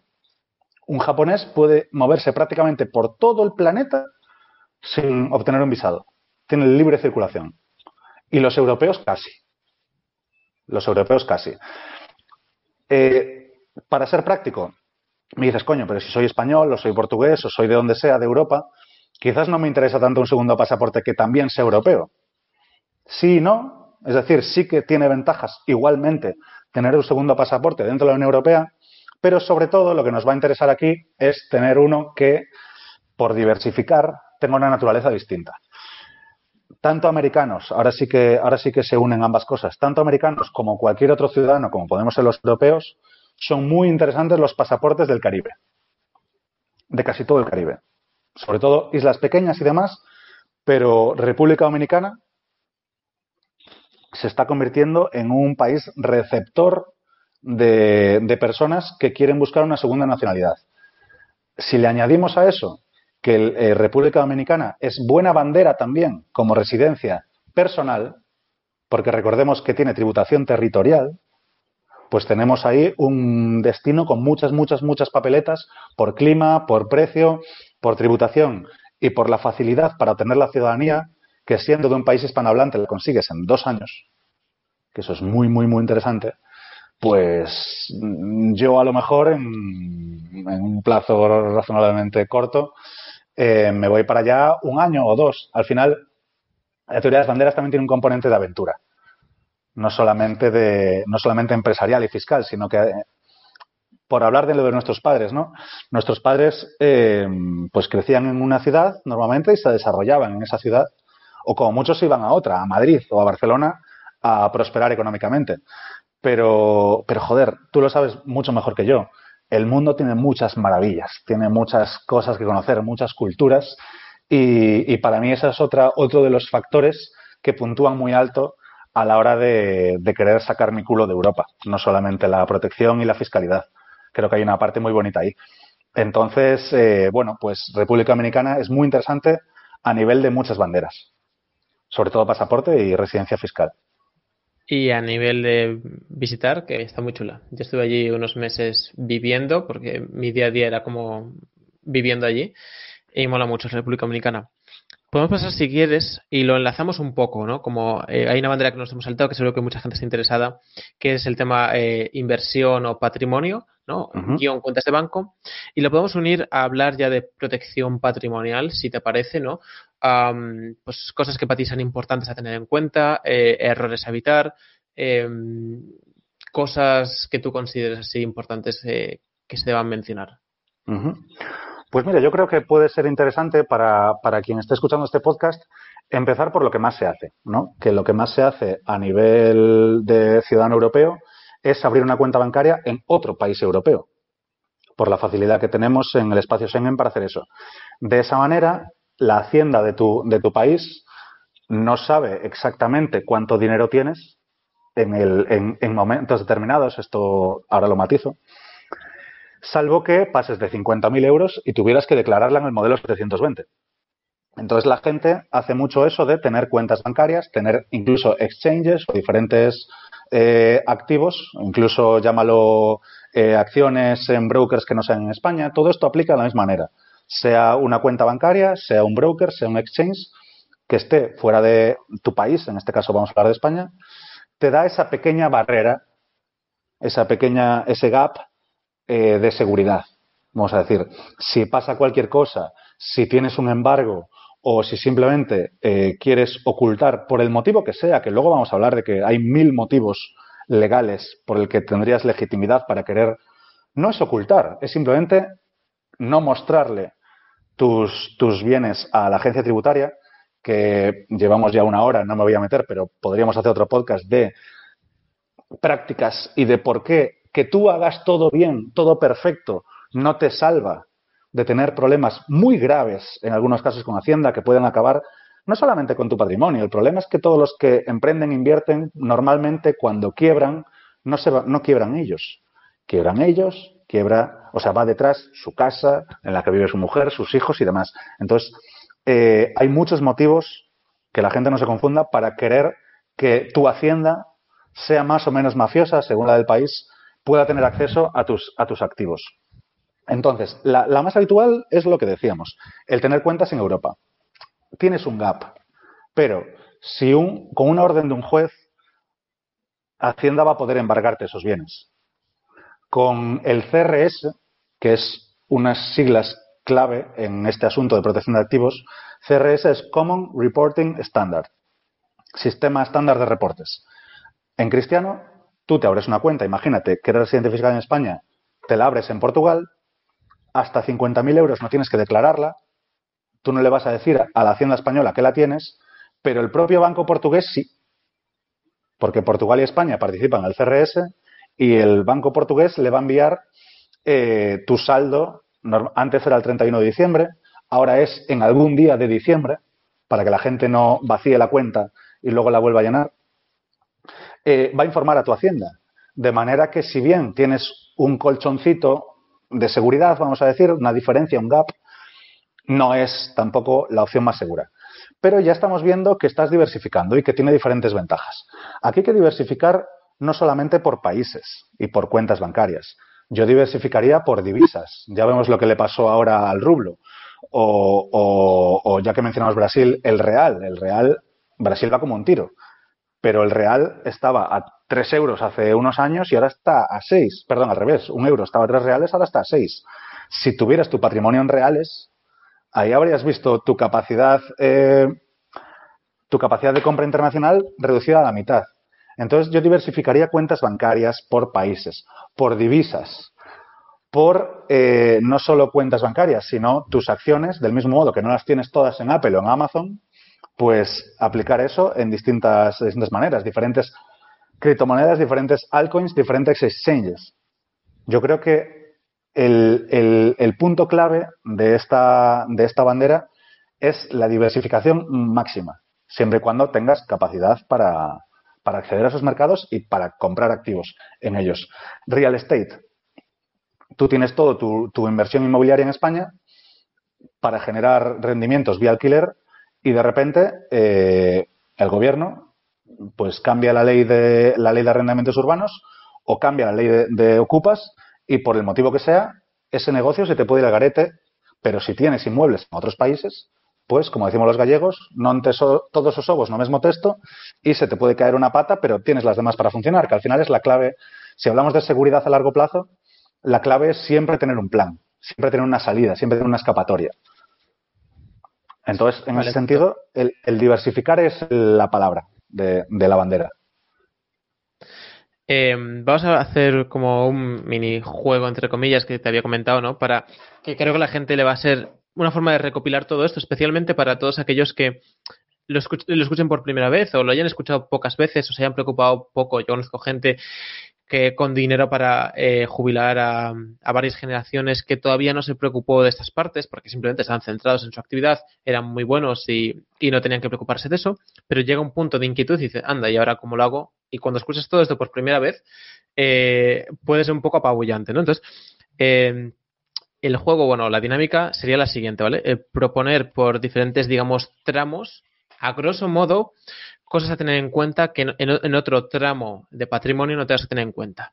Voy a hacer yo los cuatro primeros, que los voy a agrupar, que son muy fáciles, que es que si generas al año entre un euro y 9.999, es decir, entre un dígito al año de beneficio y cuatro dígitos, lo que deberías hacer a nivel patrimonial es formarte, seguir haciendo lo que estés haciendo y seguir eh, invirtiendo en mejorar, digamos, tu skill o incluso tu empresa y no tienes que centrarte en optimizar nada.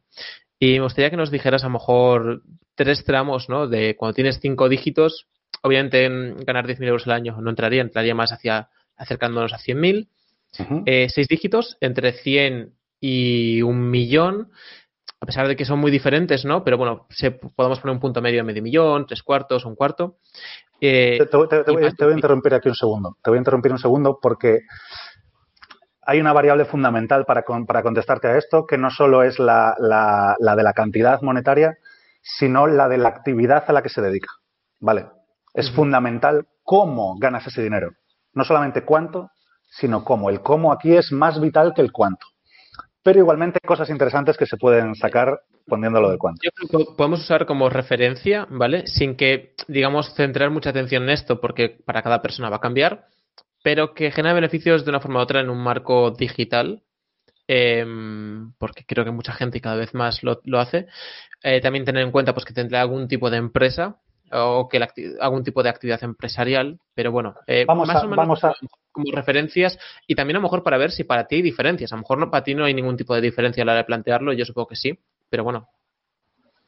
Sí, por ejemplo, para que, para que mm, para que el, ejemplo todo el mundo pueda entender y contextualizarlo, podemos, pues podemos inventarnos un, algo que todo el mundo entienda. Un psicólogo online, por ejemplo. O cualquier otra profesión que preste su servicio de forma online y que tenga poco coste de estructura para no liar la, para no liar la historia. O que pueda tener o no estructura, ¿vale? Entonces, ¿con qué tramo quieres que empiece? ¿De menos a más? Eh, cinco dígitos. Sí, eh, yo, te, yo he puesto, lo he puesto por tramos, a lo mejor no tiene tanto sentido por tramos en sí, sino por eh, patrimonio, dinero para vivir X años, ¿no? Es decir, no es lo mismo 100.000 euros que 950.000, entonces a lo mejor puedes irte un poco más a otras variables que consideres más fáciles de, medir. Vale, para que sea rico para la gente. Lo primero, que quizás tu, tu audiencia está a otra escala, pero para empezar desde abajo, eh, yo escucho mucho o me llega por Instagram mucha gente que, como, como le parece una locura los impuestos que se pagan en España, están muy obsesionados con salirse. Cuando hay niveles de renta en los que, salvo que quieras ver mundo, no, no tiene interés. Porque tú en las primeras fases de un negocio, di tú que si solo son servicios sin coste, no tanto. Pero en general, en los primeros años de un negocio, tú no vas a generar beneficio. Si no generas beneficio, tampoco tributas. Entonces, hay unas primeras fases en las que tampoco tiene especial interés que te salgas del país. Vale, quería decir eso primero porque la gente a veces se vuelve muy loca, se obsesiona mucho, yo el primero, ojo, y porque es una cuestión más de principios que económica en mi caso. Pero, pero claro, tú en el momento en el que puedes beneficiarte de una serie de gastos deducibles y diferentes las prácticas que utiliza cualquier empresa en España, la, legislación fiscal normal, la interna de España, tú la puedes utilizar para pagar muy pocos impuestos en España, sin necesidad de irte. Entonces, cabe la opción de que no tenga ventajas para ti la teoría de las banderas si estás en unos tramos de renta todavía bajos, vamos a decir. Pero en el momento en el que esto empieza a crecer, la diferencia se puede volver abismal. Y no hace falta irse a números muy grandes. ¿eh? Vamos a poner, por ejemplo, perdón que me están llamando aquí de la oficina. Vamos a poner, por ejemplo, el, por subir un poco, vamos a decir, un, abogado, un prestatario de, un prestador de servicios online, que, facture pues cercana a las seis cifras, por quedarnos en las cinco, en torno a los 70.000, 80.000. Vamos a poner que factura 100.000. Vamos a poner que factura 100.000 con un infoproducto, y ya verás por qué te lo, por qué te lo planteo, en el cual ese abogado, si presta ese servicio en España, o más que en España, desde España, y este matiz es súper importante, factura 100.000 euros. Comercio, para hacerlo más hiriente y más sangrante, comercio B 2 c ¿vale? Pues haciendo cómo pagar máximo. no voy a poner el peor de los escenarios y cómo esto cambiaría. Al final, lo que estoy intentando es, como yo sé que este tema eh, puede ser denso, y no solo densa cada parte, sino que además hay que interconectar varias. Entonces yo sé que la persona que vea este podcast por primera vez, pues a lo mejor no sabe por dónde le llovieron las hostias. Entonces está muy bien el juego que este para, para un poco ensamblar. Entonces el peor de los casos, que no es nada remoto, me refiero, es en el que está muchísima gente en España. Abogado que presta servicios online a consumidor final, es decir, un consumidor que va a comerse el IVA. Tú facturas 100.000, pero facturas 100.000 con IVA incluido. Ese IVA no te lo vas a quedar, se lo vas a dar al Estado. Ya son 79.000. Aprox, la división no es exacta, 79.000. Vale, ese es el beneficio bruto de la empresa. La facturación bruta que en el caso de no tener gastos, como estamos hablando de una empresa de una prestación de servicio que para el ejemplo no le pondremos muchos gastos, sobre eso pagarías sociedades. ¿No? tenemos 80.000, de 100.000 sin IVA bajo a 80.000, 80.000 pagas sociedades, que es un 25%, vamos a quedarnos pues en unos 60 para facilitar los números, de ahí paga unos 4.000, 5.000 euros por la mínima de seguridad social al año y después sácatelo para ti y paga IRPF. En la práctica, promedio es que donde tú facturas siendo emprendedor, no siendo empleado, bueno, siendo empleado es igual de complicado, ¿eh? ojo, solo que la gente no lo ve. Cuando tú facturas 100.000 te vas a quedar con menos de 50.000. Menos de la mitad. Sin gastos. Sin que tú tengas gastos, solamente por impuestos. Es una animalada. Entonces, ese abogado que puede prestar su servicio desde donde quiera, puede ahorrarse, vamos a volver a alargar, el IRPF, que en este caso se lo sacó vía dividendos, la seguridad social, porque no todos los países te la cobran, al final es un impuesto. ¿Por qué me lo separas en Seguridad Social e IRPF si todo va a la misma bolsa? Solo lo haces para confundirme, porque ponerme un IRPF del 70% a lo mejor me sonaba mal, ¿sabes? Pero en la práctica es eso. ¿Qué es lo que la gente no ve? Entonces, recuperas el IRPF que no pagas, recuperas la Seguridad Social que no pagas, recuperas impuestos sociedades que no pagas y en determinadas circunstancias, haciéndolo bien, ilegal, repito, y espacio legal, el IVA también. Entonces, donde desde España facturas 100.000 y te quedas con unos 45.000, por irte a otro país y hacer exactamente lo mismo, te puedes quedar con los propios 100.000. Escenarios intermedios hay muchísimos, pero esos dos extremos existen. Y ambos son legales. De hecho, ambos son igual de legales. Eso es, eso es lo, acojonante. Entonces, ¿qué haría un abogado en esas circunstancias? Pues, por ejemplo, yo me iría simplemente a Costa Rica, punto. No haría ni empresa prestarían mis servicios directamente como autónomo, la figura equivalente, desde Costa Rica. Estás fuera de Europa y no pagas IVA, siempre y cuando no sea un servicio automatizado, esto tiene una legislación compleja, pero ese tipo de servicio, el de un abogado o el, de, o el del psicólogo que hablábamos antes, no pagaría IVA. Si estuvieras en Europa, sí, Si presta el servicio desde fuera de Europa, no lo pagaría. IRPF, sociedades no hay porque no operamos a través de una sociedad, sería un nómada digital, ¿vale? O sea, no, que factura él directamente a sus clientes. No pagaría IVA, no pagaría sociedades porque no es una empresa, no pagaría seguridad social porque, porque Costa Rica no te la cobra y no pagaría IRPF porque en Costa Rica hay tributación territorial, el rendimiento viene de fuera de Costa Rica, por tanto está exento. Solo por irse a Costa Rica ganas el doble de dinero haciendo lo mismo. Te quedas con el doble de dinero. Ese sería el tramo, eh, un, ejemplo que podría servir para una persona de ese rango. Podemos poner el siguiente, eh, yéndonos ya un poco y meter un poco la eh, protección patrimonial, porque ya el siguiente tramo podría ser em, también por a lo mejor el sector en el que estoy, amistades, etcétera, ¿no? Uno en el que tienes tanto dinero que bien gestionado te permitiría vivir a lo mejor toda tu vida y lo enlazamos con protección patrimonial y distribución de, banderas, a lo mejor, eh, por cambiar un poco el escenario, ¿no?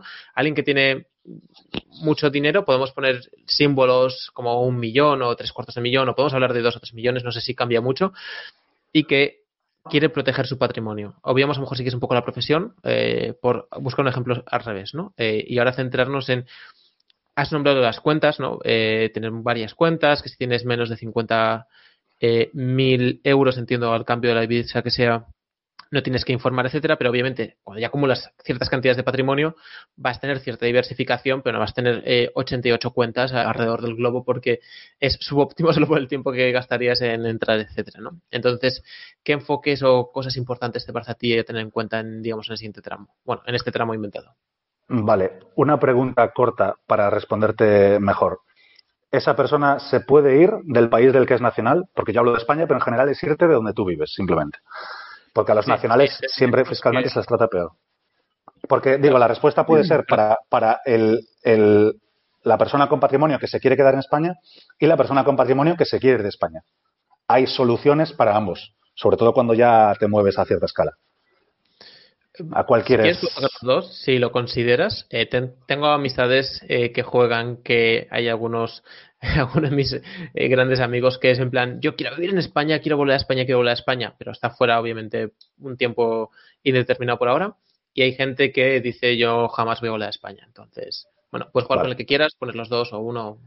No, yo, yo era por ti, por no alargar el podcast hasta demasiado, pero yo, o sea, creo que es muy interesante darte eh, por seguir en la línea de las banderas, el ejemplo del inversor con patrimonio que se va, pero, hostia, al final esto nos escuchará gente fundamentalmente de España y también quiere saber qué opciones tiene quedándose en España. Que las hay, que las hay. ¿eh? Eh, cuando eres pequeño no, pero cuando eres grande empieza a verlas si lo haces bien. Vale, para el que se va, lo fundamental aquí, el punto clave, quizás no es tanto el capital total como que tu forma de ganarlo suele pasar de ser emprendedor o empresario a ser inversor. Vale, eso cambia a nivel fiscal porque esas rentas se van a tender a entender como pasivas. Vale, eso cambia un poco el paradigma para que la gente lo sepa simplemente.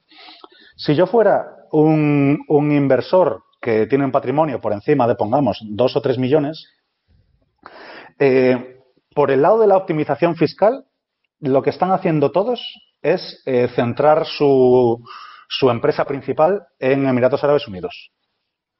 Vale, es un país que no solamente tiene un 0% en todo, o sea, no tiene impuestos.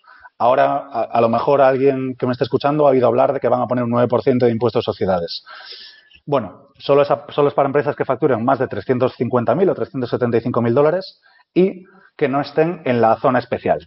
Zona especial es como una especie de zona franca de empresas de servicios, que, es donde están todos. O sea que en la práctica ha sido un paripé de cara al mundo exterior. ¿vale? O sea, Emiratos Árabes Unidos sigue siendo un país con cero impuestos en la práctica. Y es donde están llegando la mayoría de las fortunas en cuanto a dónde situar tu empresa y tu residencia personal. Es interesante, de nuevo, a nivel de esas dos banderas. Recordemos, em, República Dominicana era interesante como residencia fiscal y como pasaporte, Dubái es interesante como residencia fiscal y como residencia empresarial. Para rememorar un poco y que la gente sepa cómo, cómo se mueven estas, estas cartas. Entonces, seguramente su empresa estaría allí y su residencia personal puede que también. ¿Por qué? Y aquí metemos una variable que a ese perfil le interesa mucho y que no hemos hablado hasta ahora, que es que esa persona, si se hace residente fiscal en Emiratos Árabes Unidos, puede conservar su residencia fiscal sin pasar más de la mitad del año allí. ¿Por qué es importante esto? Porque tienes a efectos jurídicos, a efectos tributarios, tu residencia fiscal la conservas sin necesidad de vivir en ese país. Porque a mí me puede gustar mucho la tributación de Andorra, pero tengo que vivir en Andorra. Y no me apetece, a lo mejor. Entonces, Dubái te permite mantener su, la residencia fiscal con pasar un día cada, no sé cada medio año o cada año. Siempre y cuando salgas del aeropuerto, que no tengo claro cómo controlan eso, tú ya puedes eh, mantener la residencia fiscal. En otro país la perderías al no visitar el país. Esto sucede, esto sucede en, en Dubái fundamentalmente, pero también en Panamá. En Panamá también hay que pasar poca estancia mínima. Ahora está muy de moda Chipre. Se está yendo mucha gente a Chipre porque puedes tener la residencia fiscal en Chipre pasando solo 60 días en vez de más de 183. Y Portugal. Portugal también tiene una opción que no es el NHR, y por eso digo que esto es muy complejo y tiene muchas opciones y un mogollón de variables. Por eso es para mí un reto eh, que este podcast eh, consiga que quede más o menos claro. En Portugal, si tú eres extracomunitario y accedes al visado a través de la Golden Visa, a través de una inversión, vas a poder conservar tu residencia fiscal sin pasar eh, más de la mitad del año en Portugal. Mejor si lo haces, pero no es 100% necesario. Por eso elegiría Dubái si yo fuera una persona de ese, de ese nivel patrimonial. Eso a nivel de optimización fiscal. A nivel de protección, pues lo que es el dinero como tal, yo me iría tradicionalmente a un Suiza, pero idealmente al propio Emiratos Árabes Unidos, a Hong Kong y a Singapur, que son un poco esos centros financieros. ¿Te refieres a divisa o a banco? Me refiero a dinero en general, eh, ambas cosas, cuentas bancarias y diferentes divisas como repito, idealmente si no lo tienes todo en dólares o todo en euros. Entonces, es a donde se están yendo esas grandes fortunas, porque tienen normal, bueno, grandes fortunas, esas eh, individuals con cierto patrimonio, por varias cosas. Eh, aunque son setups más caros, por eso la gente más de a pie no accede a ellos, pero son países intocables a nivel internacional. Suiza es el ejemplo perfecto. Ha tenido guerras, guerras mundiales alrededor y nunca, nunca han tocado a Suiza.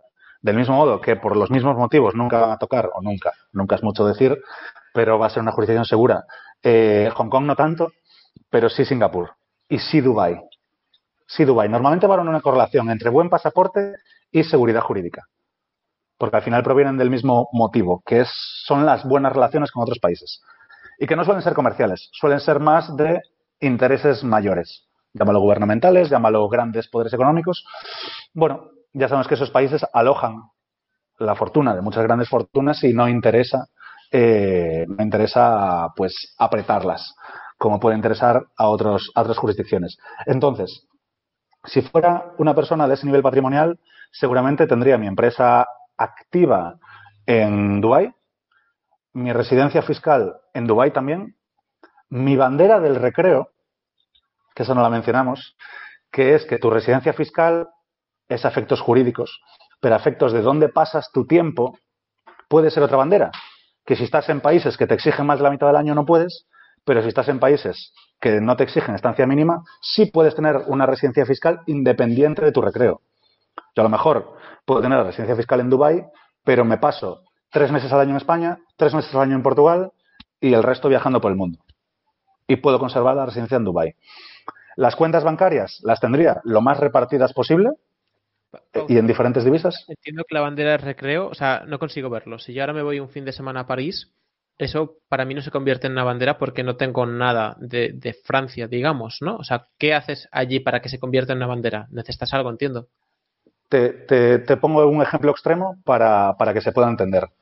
Eh, para no liar, tienes la residencia fiscal en Dubái, solo tienes que pasar allí un día eh, al año o cada 180 días, es que hay, hay una ley que, no recuerdo bien, pero a lo mejor pues te gusta eh, pues Bali porque es muy barato. Ya no te habrías instalado en Dubai, pero imagínate que quieres vivir en Bali porque te gusta a ti vivir a la Bartola. Puedes vivir en Bali prácticamente todo el año sin hacerte residente fiscal allí. Ese sería tu recreo y tu residencia fiscal seguiría siendo Dubai. ¿Se entiende? O en este caso, el recreo. Yo, por ejemplo, de forma 100% legal, ah, es que sería súper interesante hablar del turista perpetuo para mencionar esto, pero no lo voy a hacer. En cualquier caso, tú podrías no ser residente fiscal de ningún país por no pasar más de la mitad del año en ningún país y eso podrías hacerlo entre tres patios de recreo. Imaginemos que yo paso cuatro meses al año en España y lo puedo demostrar, cuatro meses al año en Portugal y lo puedo demostrar, y cuatro meses al año en un tercer país. Yo tendría tres banderas de recreo y ninguna de residencia fiscal. Para entender la diferencia entre el recreo y la residencia, es donde pasas tu tiempo. Normalmente coincide, pero no necesariamente coincide.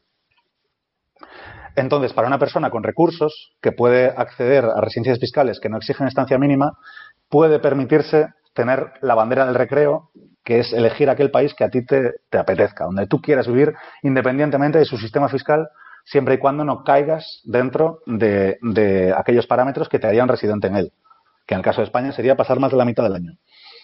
Y para cerrar esta figura del, inversor eh, de relativamente alto patrimonio, yo creo que aquí está muy bien hablar de la figura de las fundaciones, que no se conoce tanto en el derecho hispano, vamos a decir, pero sí que los trusts, los trusts se conocen, son muy utilizados en el derecho anglosajón y es una figura muy interesante porque es completamente independiente de, no tiene socio, no tiene propietario. Tú puedes tener una empresa y tener tus activos a nombre de tu empresa, pero en última instancia tú eres el titular real o el hubo en el derecho anglosajón, el beneficiario último. Sin embargo, la fundación no. La fundación es de sí misma, no es de nadie. Por tanto, el hecho de que tú como inversor, imaginemos que, pues por lo que sea, eres un ruso, no quiero yo defender a oligarcas de estos, pero para, para que se vea bien, clara. Imaginemos que eh, la Unión Europea establece sanciones sobre las empresas rusas, de las cuales Imaginemos. Eh, no, pero fuera de, fuera de Rusia. Empresas que operan en España, por ejemplo, y que le impongan sanciones. Evidentemente, esta gente tiene mucho más patrimonio, pero suponiendo esa vía de ingresos te la cortan. Dejarías de tenerla, imaginando que entorpecen la labor de tu empresa por, por, de diferentes vías. Sin embargo, incluso aunque fueran contra tu patrimonio personal, la fundación no eres tú. Y como no eres tú, no pueden embargar los bienes, los activos, los capitales de esa fundación. Y ese sería de nadie. Es, es, la, es eh, la propiedad de una fundación, tiene una serie de poderes que tú puedes manejar los activos de, de esa fundación o, bueno, diferentes personas.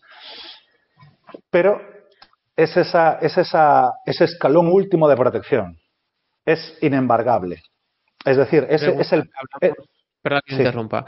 Yo cuando hablamos de fundación entiendo que es como el paso por encima de una ONG. Eh, ¿En qué me confundo aquí? Eh, son entidades eh, que se diferencian en la finalidad, normalmente. La fundación, el problema es que es fácil que lleve a equívoco, por eso me gusta más decir trust, porque en España o en Europa tendemos a entender una fundación como algún tipo de entidad con un fin social. Aquí podríamos meter a las ONGs, pero podríamos poner a equipos de fútbol, los equipos de fútbol con una finalidad de, promover la práctica deportiva, los de primera división son empresas, pero casi todos los demás son fundaciones. Y ojo, que incluso quedándote en España, no me voy a meter en ese jardín, pero tiene unos beneficios fiscales enormes, enormes. Pero no es esa figura de la que quiero hablar. Es, para entendernos, como si fuera una SL en la que tú no eres el beneficiario último. Es una SL en sí misma, tiene una naturaleza propia. De manera que, salvo que ella misma tenga problemas, no, va, no van a poder quitarte eso. En un escenario práctico, si yo creo una fundación, imaginemos que tengo un negocio de, alto riesgo. Imaginemos una desarrolladora blockchain que me puedo quedar fuera del mercado porque los competidores me comen en, un año. Y donde estaba ganando mucho dinero, de repente me he quedado eh, en la estacada. A lo mejor tuve que hacer frente a una serie de gastos extras sin facturar y por tanto he hecho un agujero que cuando esa empresa quiebre va a ir contra mi patrimonio personal después. Eso es un riesgo real que existe para cualquiera. Ojo, ¿eh?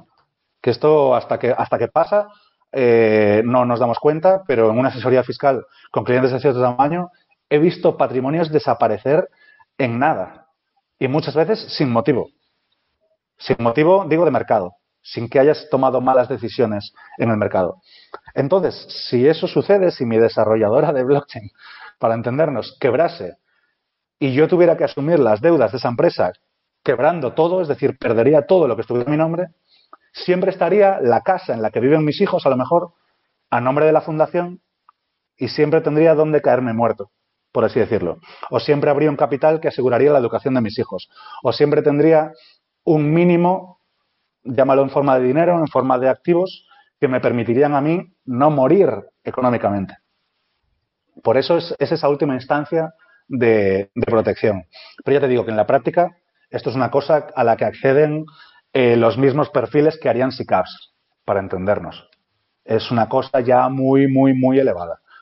Porque en la práctica, y ahí es donde enlazamos con el mismo perfil que se queda en España, en la práctica hay otras medidas de protección que puedes conseguir lo mismo, que es que si tú tienes problemas, tus hijos no se queden sin casa, que es eh, un poco la, la, como yo veo la protección patrimonial, eh, quedándote en España, aprovechando pues el CRS o diferentes métodos de, anonimato que no necesariamente, que la gente, eh, quiero hacer mucho énfasis en esto porque la gente escucha anonimato y automáticamente se le va a que si quieres anonimato es por ilegalidad.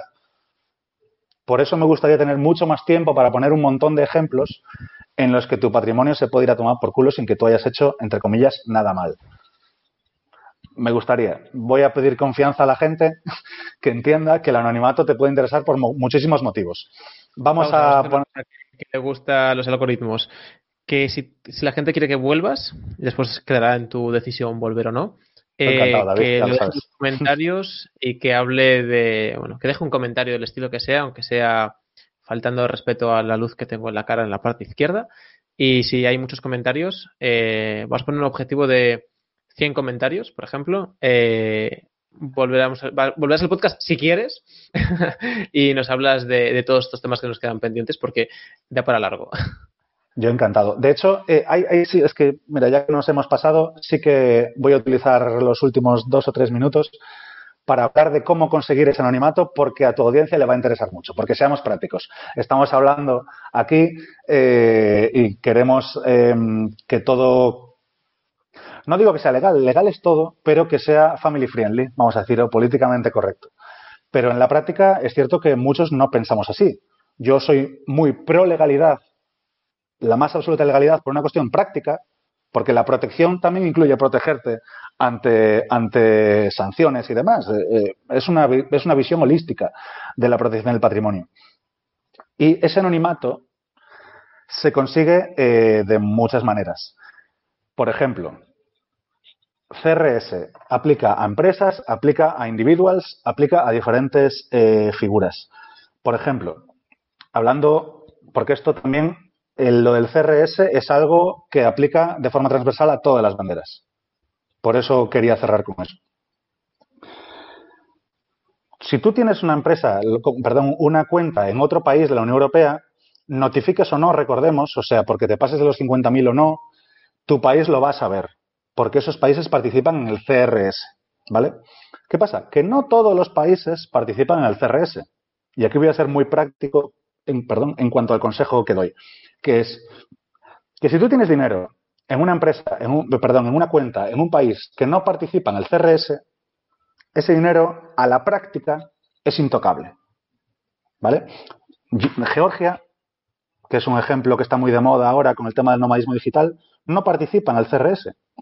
Eso significa que si tú tienes, y vamos a hacerlo bruto, un millón de euros en una cuenta en Georgia, tu país no lo va a saber.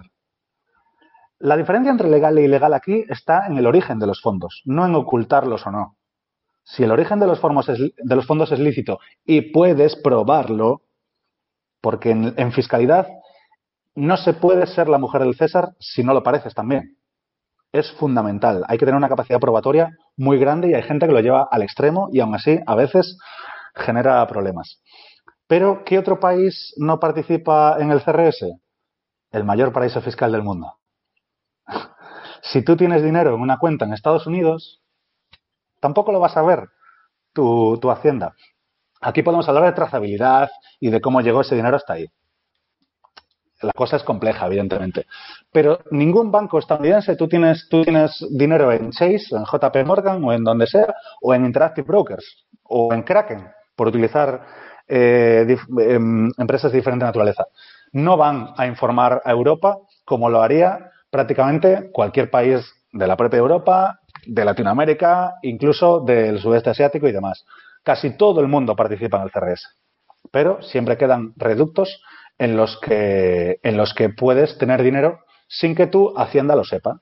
Y a lo mejor eres un camionero canadiense que, que si tuviera el dinero en Estados Unidos, por ejemplo, habría podido seguir usándolo. Pero si tienes tu dinero en Canadá, de repente, hostia, no puedes usar tu tarjeta, no puedes pagar tus propias facturas hasta que Trudeau te las libere. Esto es muy grave. Y son paradigmas que nunca habíamos contemplado y que de repente se están dando o que no te dejen salir de tu casa, o que no te dejen salir del país. Entonces, eh, eso a nivel de cuentas, pero es que a nivel de empresas también lo puedes hacer. Si tú tienes una empresa en Estonia, esto, esto viene muy al caso además, emprendedores pequeños en España que en vez de articular su negocio con una SL, lo hacen con una empresa en Estonia. Y lo cuentan por YouTube y lo cuentan por Instagram diciendo, mira cómo consigo todos estos impuestos. Bien, está mal. No solo está mal, sino que Hacienda lo sabe por eso hablé de lo de que te pillen y esperen cuatro años para joderte. Si tienes una empresa en Estonia, la constituyes, que estamos ahora en marzo. Pues en diciembre España va a saber que tienes una empresa en Estonia. Porque Estonia se lo va a decir. Entonces, si teníamos la posibilidad con las cuentas bancarias de utilizar el no CRS para alocar allí nuestros activos o nuestro dinero, a nivel de empresa hay otras formas de volar por debajo del radar, como por ejemplo no tener no ser el titular real. A efectos jurídicos, que eso se traduce en no tener más del 25%. Si la empresa en Estonia la hacéis entre cinco emprendedores, de manera que cada uno tiene un 20%, Estonia no va a informar al país de residencia de ninguno de ellos de que esa empresa existe y es suya. Esto es muy interesante. Y, y no, bueno, me podría meter en un berenjenal de tres pares de cojones. Digamos que con las, con las empresas y con las cuentas, tener ese anonimato no solo es posible, sino que además es legal y, bajo mi punto de vista, deseable. Que era esto con lo que quería cerrar, que es un poco más práctico, así, a nivel de utilidad para los que nos oyen. Eh, pasamos, si te parece, a unas breves preguntas finales y volverás con el podcast si, si la gente y tú mismo quieres. Moveré, a mi gente de Instagram para que vote y podamos repetir. ¿Un libro que recomiendes? ¿En general o a nivel personal o hablando del tema? De lo que consideres. Vale, hablando del tema, el único que hay. Eh, el de Andrew Henderson, Nomad Capitalist, se llama. Eh, dos problemas que tiene. Uno, que está en inglés, hay gente para la que puede ser una limitación y dos, que está muy centrado en, dar respuestas a la teoría de las banderas para americanos. Entonces, eh, entonces, nada, para quien quiera un poco empezar en este mundo, recomendaría ese. Y como estoy un poco, yo voy por, voy por bloques de interés. Cada X meses me meto hasta la cocina en, algún tema.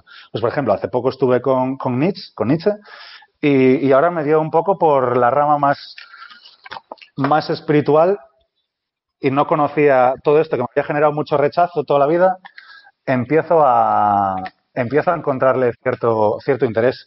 Pero ya te digo, soy muy heterogéneo en cuanto al, en cuanto al tema libros y de decir que aunque ahora estoy leyendo algunos, leo poco.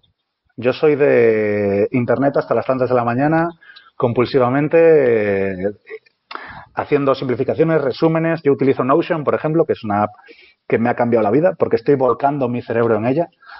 Entonces, si bien no leo tantos libros, yo recomendaría para el que quiera el blog de Libre Estado, para quien quiera lecturas, ya que no puedo recomendar un libro como tal. Yo diría que el blog de Libre Estado es un sitio por el que empezar a tener una base en esta materia muy interesante. Un valor o principio. La curiosidad. La curiosidad, si quieres, lo desarrolla, que no voy a extender. Eh, venga, te dejamos un poquito. No, no, simplemente, em, a ver, yo creo que muchos de los problemas del mundo vienen del reduccionismo. Es decir, el, vamos a, pues por ejemplo, la polarización social que tenemos. Los, los fachas piensan que los progres son tontos y los progres piensan que los fachas son malos.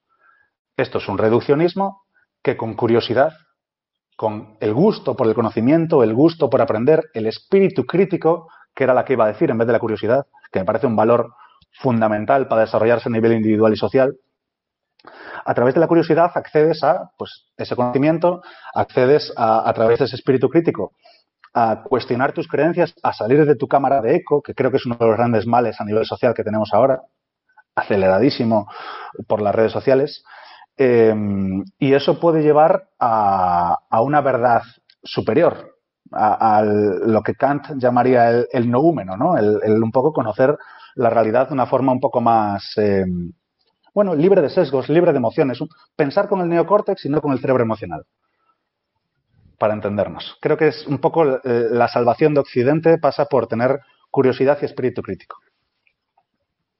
¿Qué te suelen preguntar de menos que consideras importante? Perdón, perdón. ¿Qué te suelen preguntar de menos que tú consideras que es importante? ¿Por qué? En todo, ¿eh? Y esto aplica a todo, ¿eh? Yo creo que, yo creo que queremos encasillar la realidad, clasificarla, ponerla en grandes bloques que nos permitan entenderla y que tenga sentido, simplificar el mundo. Pero el mundo es complejo. Y a mí el por qué es, significa siempre ese ir más allá y acercarte más a, la verdad, en última instancia. Que ahora nos ponemos un poco filosóficos, pero, pero bueno, al final la filosofía vuelve a ser algo transversal a la vida según yo la entiendo. Creo, creo mucho en el desarrollo personal, en el desarrollo espiritual, en el desarrollo físico y el por qué es respuesta o acaba dando respuesta a todo o te pone en el camino de alcanzar respuestas. ¿A qué dices que no o que no tiene cabida en tu vida?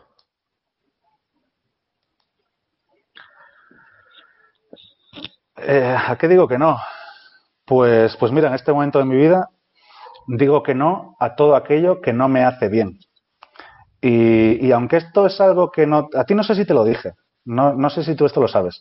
Bueno, no lo trato como un tabú. En todo caso, no es algo que vaya diciendo por ahí, pero como llevamos casi dos horas eh, de podcast, yo creo que, que me siento en la confianza suficiente con quien lleve dos horas escuchándonos para decirlo. Yo tengo trastorno bipolar y eso ha, eh, eso ha hecho que yo haya tomado muchísimas decisiones en mi vida en base a mi bienestar.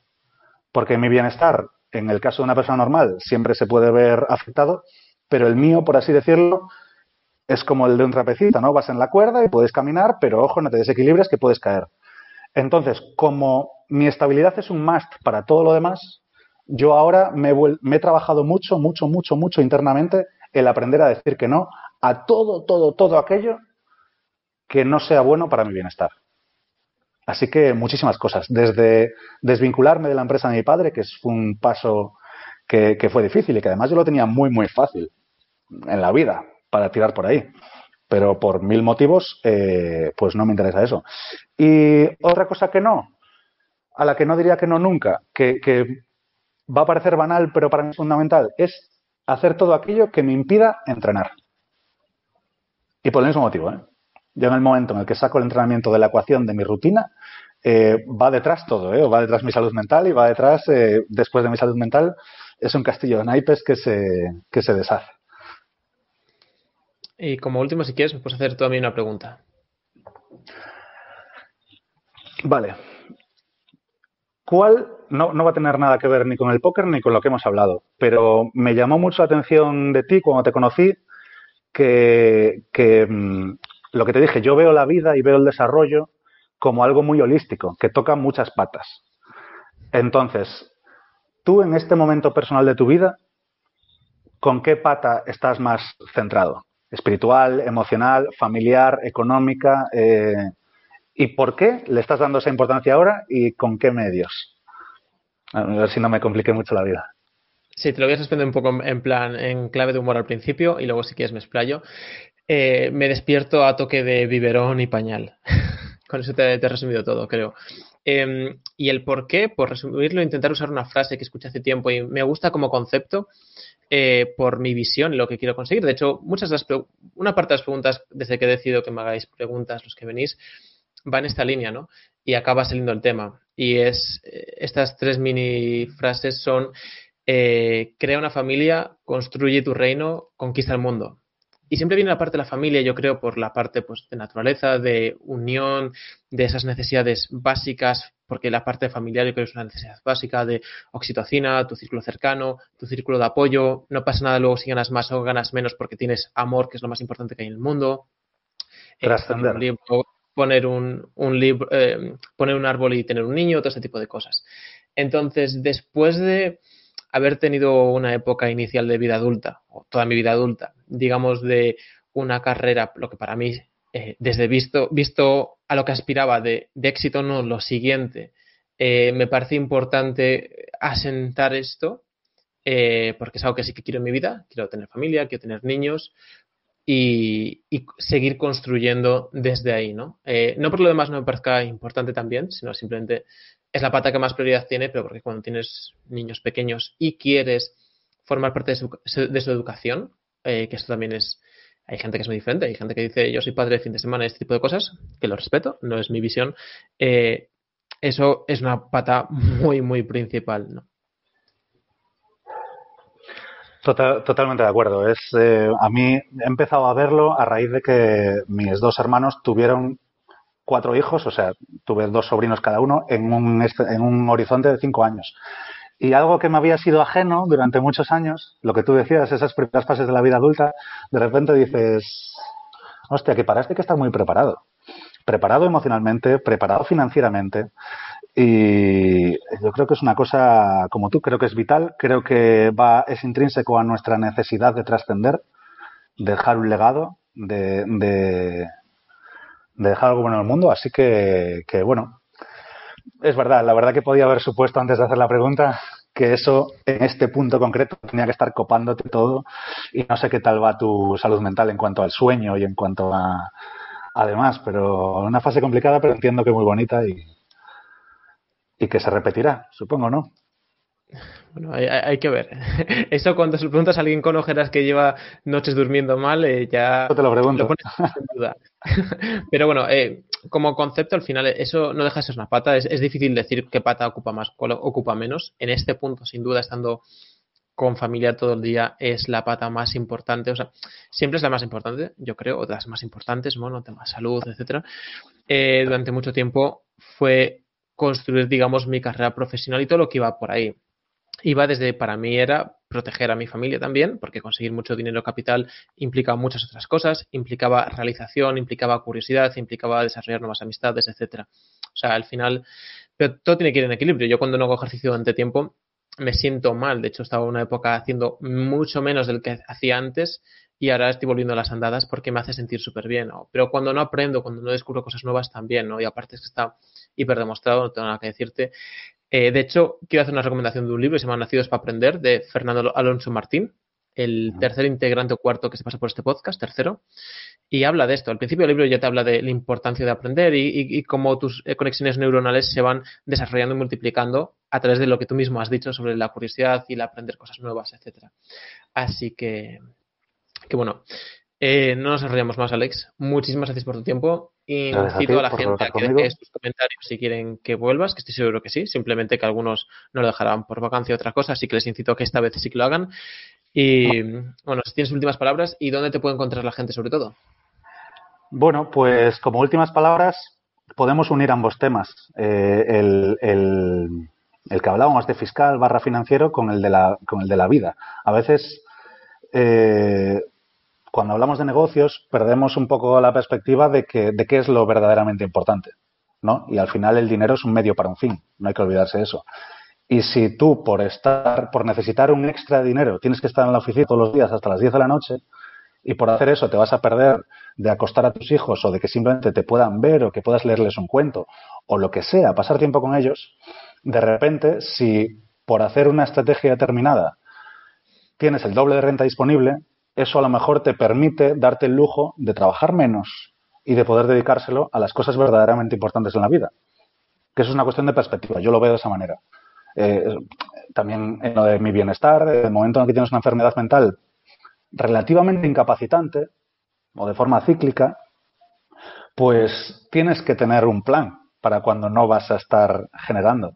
Entonces, eh, bueno, creo que, creo que el darle una justificación al, al, querer tener más dinero, creo que no es solo una cuestión de, capitalismo o de egoísmo.